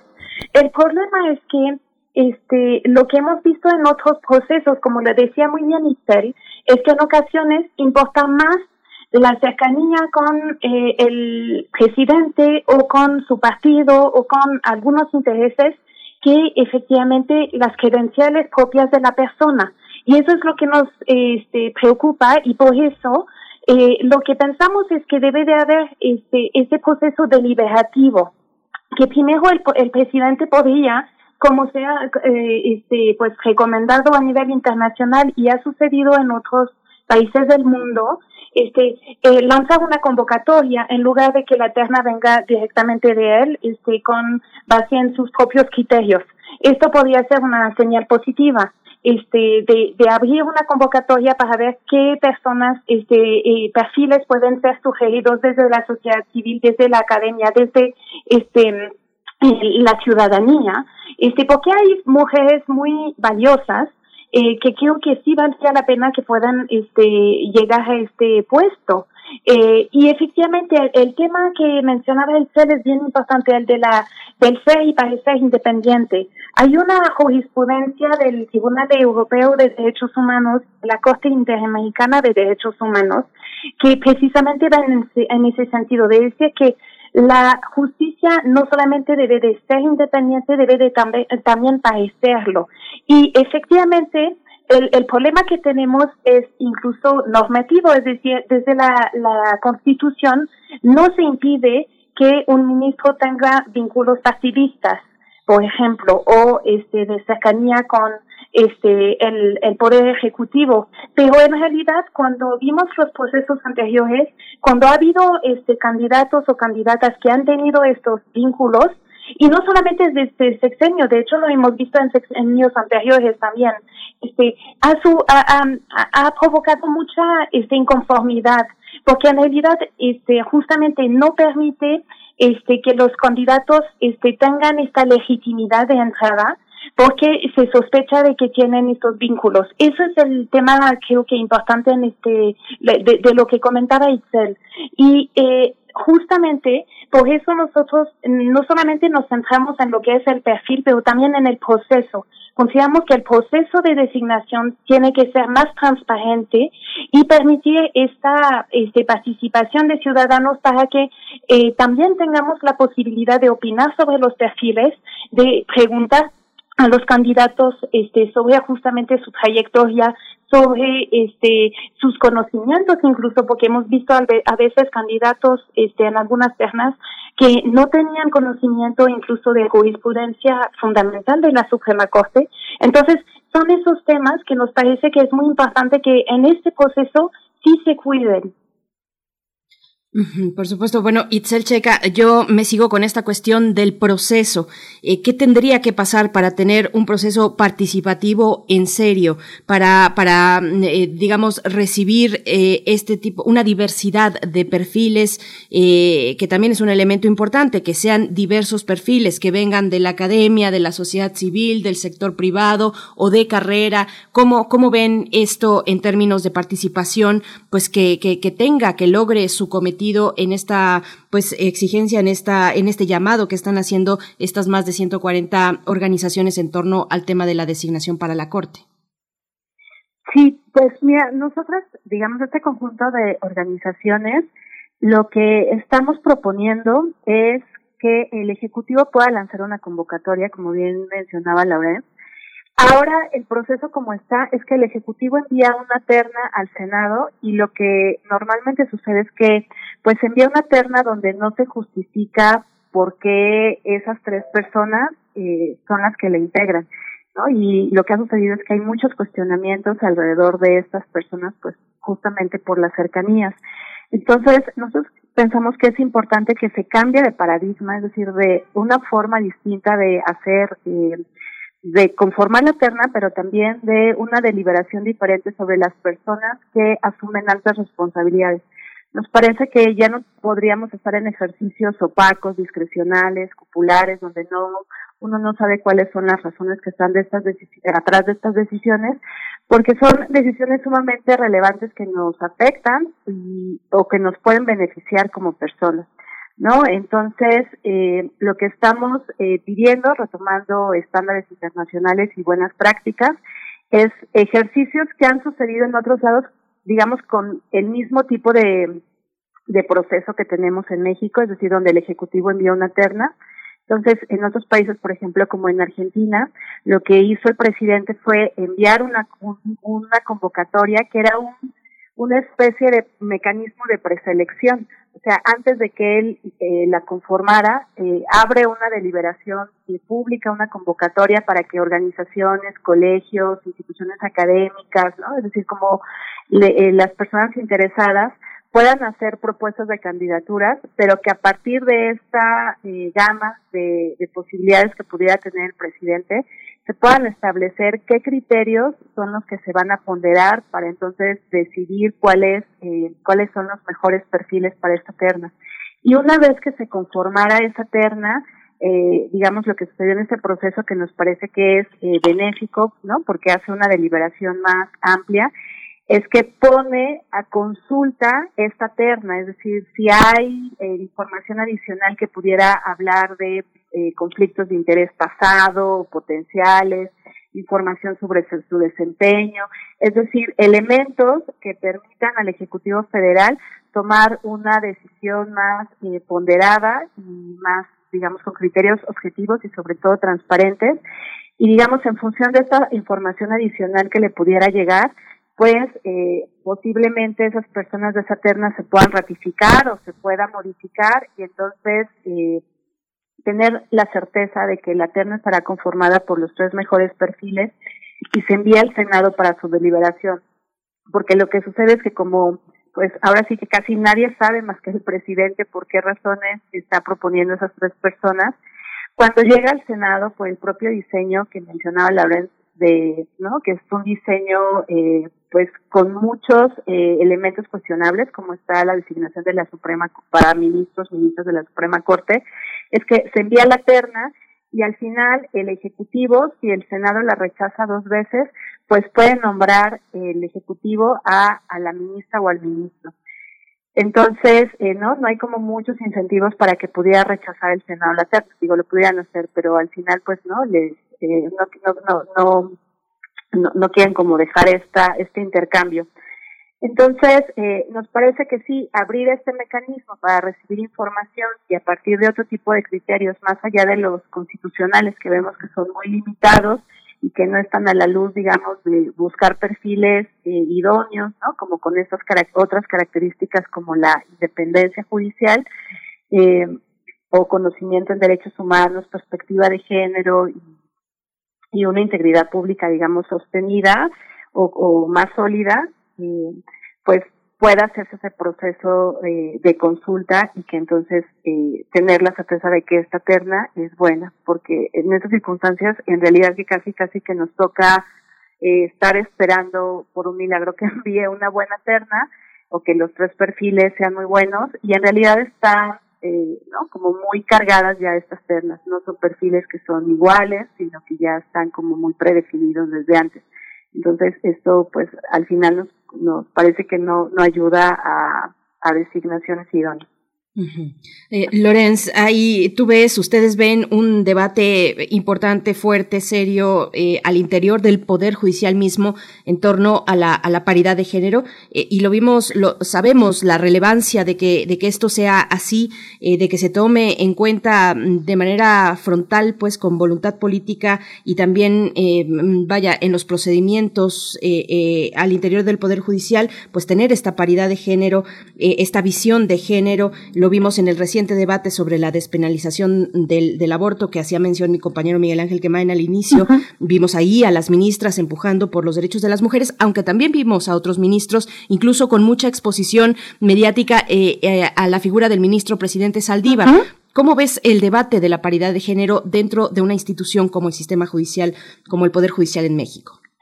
Yo, yo creo que hay buenas señales en este sentido, porque sí, eh, eh, es un tema que ya, eh, del cual ya primero se está hablando.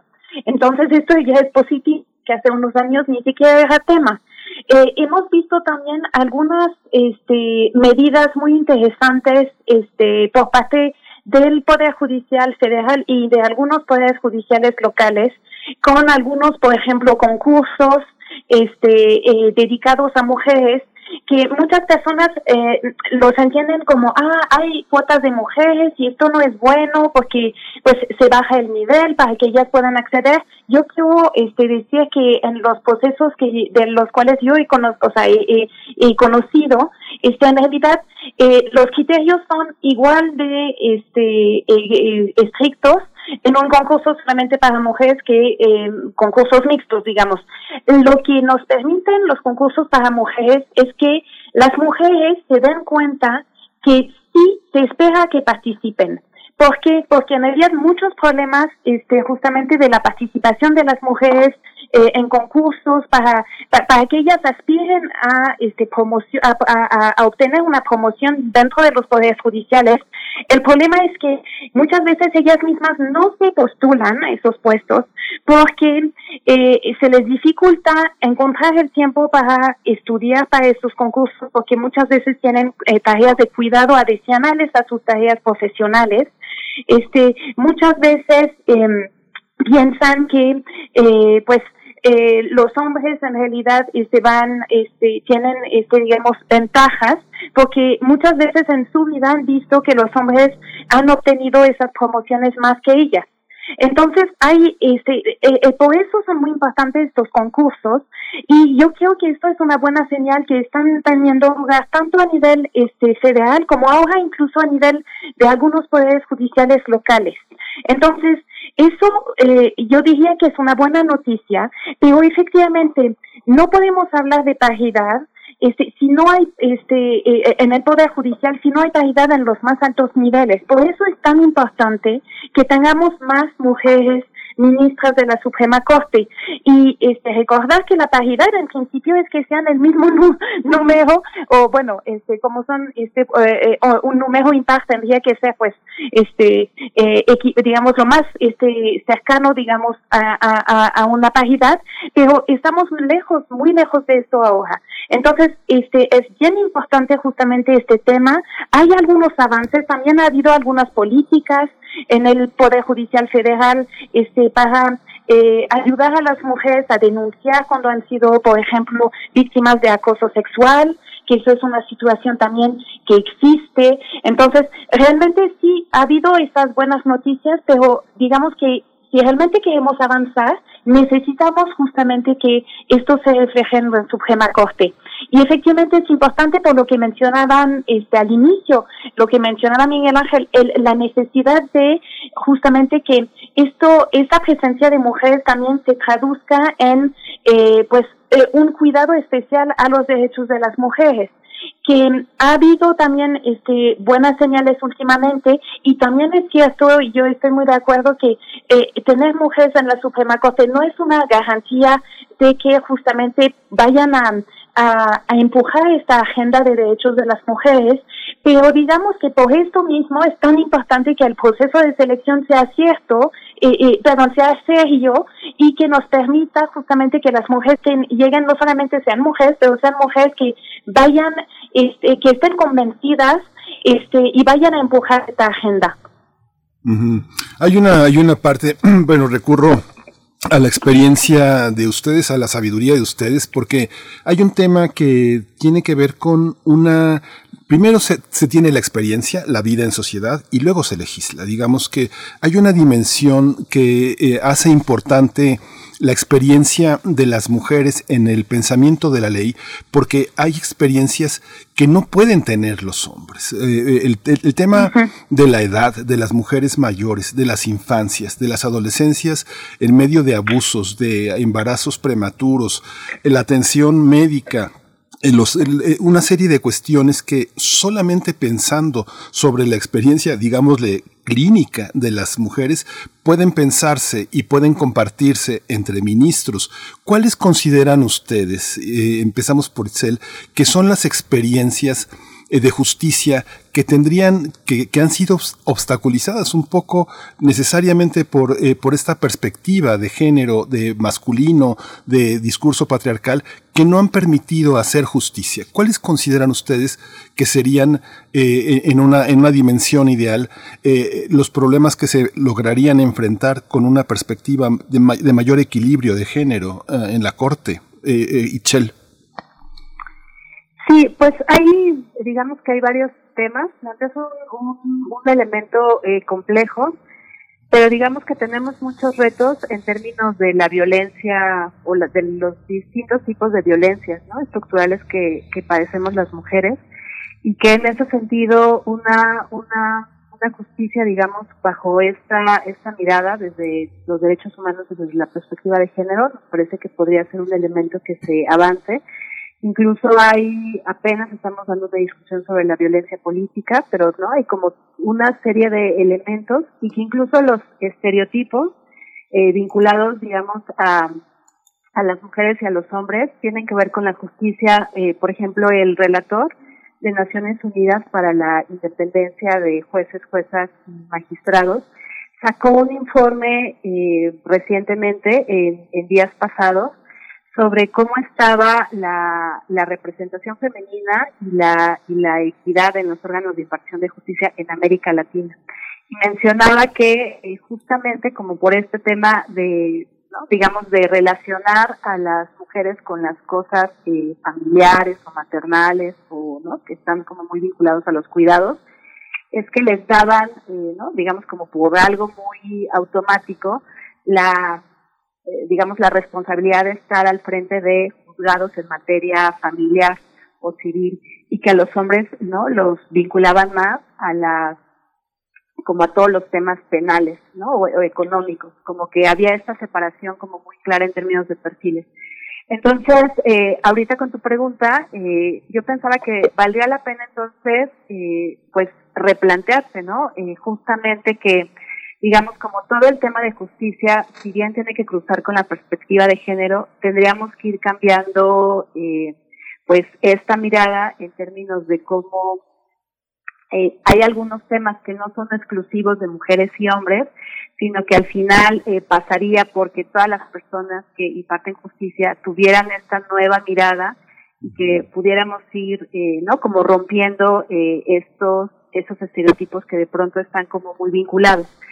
Eh, pero bueno, hay estos temas, ¿no? Eh, en términos de, de violencias, eh, ahora eh, lo que lo que sucedió también hace semanas pasadas en términos de, de los derechos eh, sexuales y reproductivos es una es una buena noticia, ¿no? Eh, ¿no? Que pues a lo mejor ahí podría estar como algo más vinculado, pero al final pues la Suprema Corte en pleno pues resolvió eh, poner digamos como a las mujeres y los derechos al centro y en otra lógica eh, pero bueno, está también todo el tema de los derechos laborales, ¿no? Aunque hay, hay toda una discusión, pero pues como también eh, damos estos equilibrios sobre las los trabajos y las distintas responsabilidades que, que tienen como, ¿no? Que se nos han asignado a las, a las mujeres.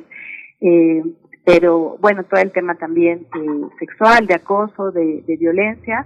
Es decir, creo que hay como, como muchos temas, pero más bien apelaría a que sí eh, independientemente que sea mujer o hombre, eh, fuéramos construyendo, y por eso creo, eh, creo que es importante este proceso, que además de que sea una mujer, pues pueda tener toda una trayectoria sólida y una experiencia que nos vaya garantizando que justamente la Suprema Corte no solamente, como sucedió en semanas pasadas, va teniendo eh, casos eh, de interpretación progresiva, sino que va, se va convirtiendo en una constante y que entonces, eh, pues bueno, al final los distintos temas pues cruzan por una forma diferenciada, ¿no? De cómo le afectan a las mujeres y cómo le afectan a los hombres y que eso tendría que tener en cuenta, pues también la Suprema Corte en, en todo, en todo su trabajo. Laurence, ¿cuál es tu opinión? Sí, no, yo yo coincido mucho con lo que acaba de decir este Itzel, obviamente, este yo eh, eh, creo que efectivamente hay temas que solamente puedan, este, pueden entender mujeres, pero en realidad también hay temas que unos consideran que solamente son de mujeres, pero en realidad que también deberían ser temas este eh, de hombres como eh, lo decía este Itzel por ejemplo las tareas de cuidado se considera que que este, son tareas este vinculadas con las mujeres entonces eh, está bien que se hagan se prevean algunos mecanismos para tomar en cuenta que ellas tradicionalmente tienen este papel, pero también eh, sería importante que dejen de ser tareas solamente de mujeres. Pero esta es una, una, una problemática que es mucho más amplia, que basa en ella, este, eh, digamos, la institución, eh, por ejemplo, del Poder Judicial es una cuestión cultural, este, que tendríamos que trabajar desde incluso este, las escuelas, la educación, etcétera. Pero eh, también yo quiero otra cosa, que hay algunos temas, este, como por ejemplo, este, el que yo mencioné hace rato, el, el tema del acoso sexual, este, efectivamente, la gran mayoría de las veces es de hombres hacia mujeres, pero también existen casos, este, al revés. Eh, nada más para mencionarlo, porque no es que que, no pueda ocurrir. Este, entonces, eh, eh, también una cosa importante, ciertamente las mujeres, este, eh, la presencia de mujeres debería de ayudar justamente a que estos temas se tomen en cuenta de manera más, justamente cercana, de manera más eh, este, fina, digamos, pero también eh, deberían los hombres, y yo creo que es el caso en o sea, hemos visto ejemplos de hombres que pueden ser capaces de sin, sin haber ellos este, vivido esto, poder entenderlo y este, apoyar a las mujeres a defender sus derechos. Eh, pero digamos que estamos en un momento en México donde todavía hay muchísimo que hacer en ese sentido. Y efectivamente, más allá del hecho de que las mujeres van a defender este, ciertos temas porque ellos los han vivido, también es un hecho que las mujeres tienen derecho a aspirar a ciertos puestos.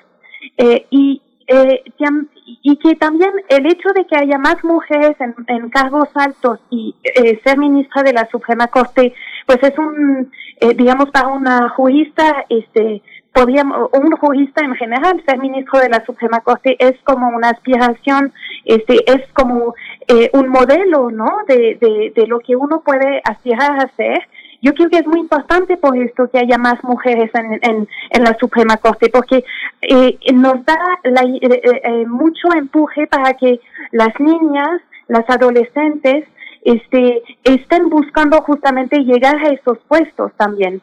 Eh, eso es un punto muy importante porque eh, justamente dentro de las cosas que, que, hemos, que hemos visto es, eh, como les comentaba hace rato, muchas mujeres ni siquiera postulan para puestos más altos porque piensan que pues no las van a considerar, que a lo mejor este eh, pues eh, es normal que, que ellas se dediquen solamente o, o en suma, o sea, que dediquen un gran, gran parte de su tiempo a, a, cuidar a su familia, este, y que no deben de aspirar a una, un reconocimiento en el ámbito profesional. Yo creo que esto es muy importante también por esto. Pues estamos ya para despedirnos de esta conversación, pero hay eh, también actividades que estarán realizando. Hay un webinar eh, para el día de mañana, 26, 27 y 28 de octubre. Eh, Laurence, si nos puedes invitar y dar las coordenadas para quienes estén interesados eh, en asistir de manera virtual, pues se puedan acercar, por favor. Por, por supuesto, con mucho gusto. Pues efectivamente, el BAM Center este eh, de, el, Observatorio de Asignaciones Públicas este que coordina ICEL y México Evalúa estamos organizando una serie de webinars que van a ser este mañana este pasado mañana y el jueves este a las seis de la tarde eh, donde vamos a analizar qué podemos hacer para mejorar los procesos de designación en la Suprema Corte desde distintas perspectivas. Mañana vamos a observarlo desde la mirada internacional. El miércoles este, tendremos la perspectiva de los eh, la comunidad jurídica, los colegios este, de abogados, las asociaciones profesionales y el jueves desde la sociedad civil y la academia. Entonces, eh, pueden encontrar esta información en nuestras redes sociales, este, las del BAM Center, las de designaciones públicas o las de México Evalúa, este, y eh, pues eh, están eh, invitados, nos interesa mucho porque un tema creo que no abordamos tanto ahora, pero que creo que es muy importante decir es eh, en la medida en que los ciudadanos nos enteremos de que existen, eh, o sea, estos procesos, de que se dan esos procesos de designación y que les echamos una mirada de que opinemos sobre esto, de que exijamos que sean procesos más transparentes, que este, permitan la paridad de género, es en esa medida en que realmente, este, pues, eh, podemos ejercer cierta presión sobre el ejecutivo, pero también sobre los senadores para que tomen en cuenta estos estándares. Yo creo que es muy importante porque es, digamos, la única manera que podemos elevar el costo político, este, de, que si no, este, realmente toman en cuenta estas recomendaciones, este, pues en realidad sí, sí después de este, que tenga una consecuencia. Por supuesto, pues les, les agradecemos a ambas eh, desde cada una, desde su lugar, desde su espacio eh, de trabajo, eh, pues que están impulsando esta observación de las distintas designaciones públicas, en este caso de un lugar tan, tan importante como para, para ocupar un puesto, uno de los once puestos como ministro, ministra en este caso de la Suprema Corte de Justicia de la Nación. Ojalá así sea y estaremos atentos, atentas a este proceso. Itzel Checa, coordinadora del Observatorio Ciudadano ciudadano de designaciones públicas. Gracias por esta participación. Muchas gracias, encantada de compartir con ustedes. Hasta pronto. Igualmente, Laurence Pantán, doctora en Ciencia Política por la Facultad Latinoamericana de Ciencias Sociales, coordinadora del programa de transparencia en la justicia de México Evalúa. Pues ahí está la invitación a esta serie de webinars también que nos compartes. Te agradecemos mucho. Muchas gracias a ustedes. Muy buen día. Gracias. Eh, vamos a escuchar rápidamente música antes de irnos a Biosfera en Equilibrio. Vamos a escuchar de Juan Manuel Serrat, eh, Cambalanche.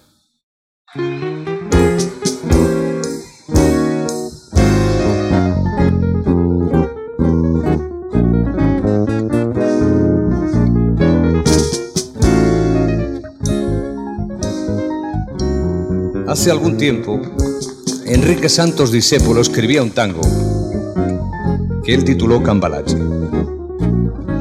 Y dentro de la información que uno tiene siempre limitada y siempre muy particular, Cambalache me parece una de las canciones que mejor describe este siglo XX. Difícil, complicado y marrullero, que queramos o no queramos nos toca transitar a todos juntos. Seguramente por eso es que a mí me gusta mucho cantarla.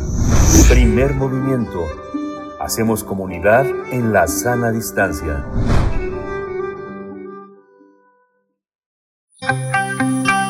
Biosfera en equilibrio. Con mucho gusto doy la bienvenida a la doctora Clementina Equigua que nos acompaña cada lunes para hablar en Biosfera, Biosfera en Equilibrio, en esta ocasión de las praderas del mar. Clementina Equigua es bióloga y doctora en ciencias por la Facultad de Ciencias de la UNAM y es divulgadora del Instituto de Ecología de esta misma casa de estudios donde lleva las redes sociales del instituto y la revista digital Oikos Más. querida Clementina Equigua, ¿cómo estás esta mañana? Bienvenida. Muchísimas gracias. Muy bien, muy bien, con un poquito de frío y pues pensando todavía en la inminente COP26, porque bueno, la semana pasada hablé de la importancia de algunos ecosistemas como almacenes de carbono para contrarrestar los efectos de las emisiones de gases de efecto invernadero por las actividades humanas. En particular, resalté la importancia de los almacenes de carbono azul que se refiere a los ecosistemas marinos. Los almacenes de carbono, eh, creo que no, no lo expliqué, son áreas naturales en las que el carbono de la atmósfera queda retenido por el tiempo que vivan los organismos que ahí viven, eh, sus restos y en el suelo. Según la Organización Meteorológica Mundial, la biosfera da el servicio ecosistémico de regulación climática que remueve una cuarta parte del dióxido de carbono que emitimos a la atmósfera. Los almacenes de carbono son una herramienta muy importante para ayudar a los países a cumplir con los acuerdos de París, particularmente si estamos hablando de ecosistemas bien conservados. La biodiversidad de México es muy relevante cuando se habla de almacenes de carbono, porque tenemos una gran diversidad de ecosistemas con capacidades diferentes de almacenar este elemento. La riqueza biológica de nuestro país sobrepasa los límites continentales y cada vez hay más evidencia de la enorme capacidad de almacenamiento de carbono en los ecosistemas marinos. México ocupa el segundo lugar en nuestro continente por su extensión costera. El primer lugar es de Canadá. 17 estados de nuestro país tienen costa. Son ecosistemas del litoral, los manglares, los arrecifes y las praderas marinas. Estas últimas, como dije la semana pasada, son ecosistemas poco conocidos y a pesar de su importancia, son de los más amenazados y de los que menos se sabe. Pero bueno, quizá hay que empezar por decir que las praderas marinas son ecosistemas en los que dominan plantas que producen flores y semillas. Específicamente son angiospermas en el grupo de las monocotiledonias. En este mismo grupo están eh, los alcatraces, la lenteja de agua y las celodeas que se usan para los acuarios. Las praderas de fanerógamas marinas crecen adhiriéndose a diferentes sustratos como el lodo, arena, arcilla y en ocasiones sobre rocas. Hay pastos marinos en áreas tropicales, subtropicales y templadas de todo el mundo y cubren grandes extensiones de lecho marino a poca profundidad. En México están a lo largo de las costas del Atlántico y del Pacífico.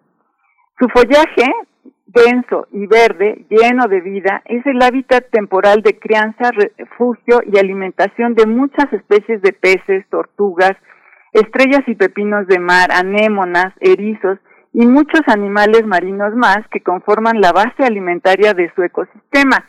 En las praderas marinas viven varias especies de importancia económica, por ejemplo, el callo de hacha, que completa su ciclo de vida entre los pastos, marinos y muchos camarones solamente pasan su etapa larvaria ahí.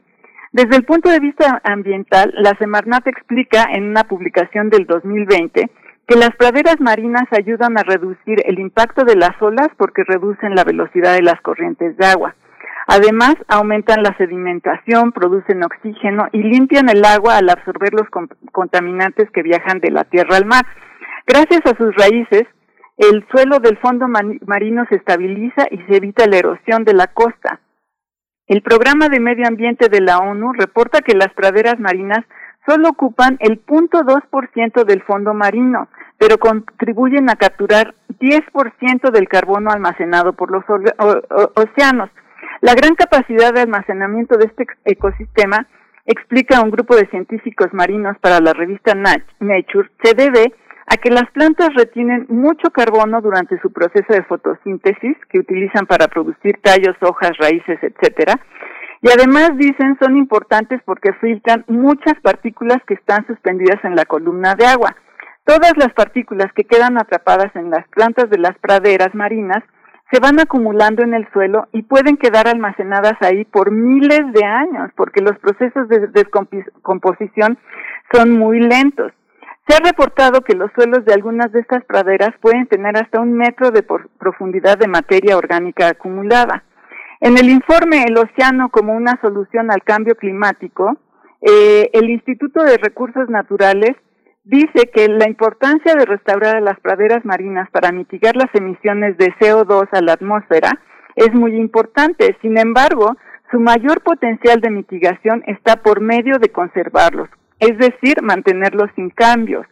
Todos los almacenes o reservorios de carbono en ecosistemas marinos tienen un gran potencial de mitigación para el futuro del planeta, pero los amenaza la deforestación de la parte alta de las cuencas, porque aumenta la cantidad de materia orgánica que llega a las costas, también los afecta el cambio climático y en ciertas zonas fenómenos como el arribo masivo de sargazo en el Caribe. Como ciudadanos, por supuesto, podemos incentivar mayores prácticas del uso de los recursos marinos y así ayudar a protegerlos, por ejemplo, consumiendo productos pesqueros obtenidos de manera sostenible. Y bueno, los invito a escuchar como siempre nuestro Habitare. Hemos hablado de estas opciones en el programa y eh, busquen por favor nuestros podcasts. Y hoy, por ejemplo, hablaremos de dietas amigables con el planeta. Y bueno, eh, pues eso es todo y muchísimas gracias por escucharme. Gracias, gracias a ti, querida Clementina, Clementine Kiwa. Te escuchamos también en Habitare, eh, aquí en Radio UNAM. Y bueno, te seguimos esperando la próxima entrega y pues ya se va acercando eh, la, eh, la fecha para la COP26, así es que será muy interesante pues este hilo de conversaciones. Te agradecemos y te deseamos lo mejor esta semana. Igualmente, abrazos para todos. Hasta pronto. Muchas gracias. Pues ya nos dieron las 10, ya nos vamos, nos escuchamos mañana nuevamente de 7 a 10 de la mañana. Muchas gracias, Berenice Camacho, a todo el equipo. Esto fue Primer Movimiento. El mundo desde la universidad. Radio UNAM presentó Primer Movimiento, El mundo desde la universidad, con Berenice Camacho y Miguel Ángel Quemain en la conducción. Frida Saldívar y Violeta Berber, producción. Antonio Quijano y Patricia Zavala, noticias. Miriam Trejo y Rodrigo Mota, coordinadores e invitados. Tamara Quirós, redes sociales.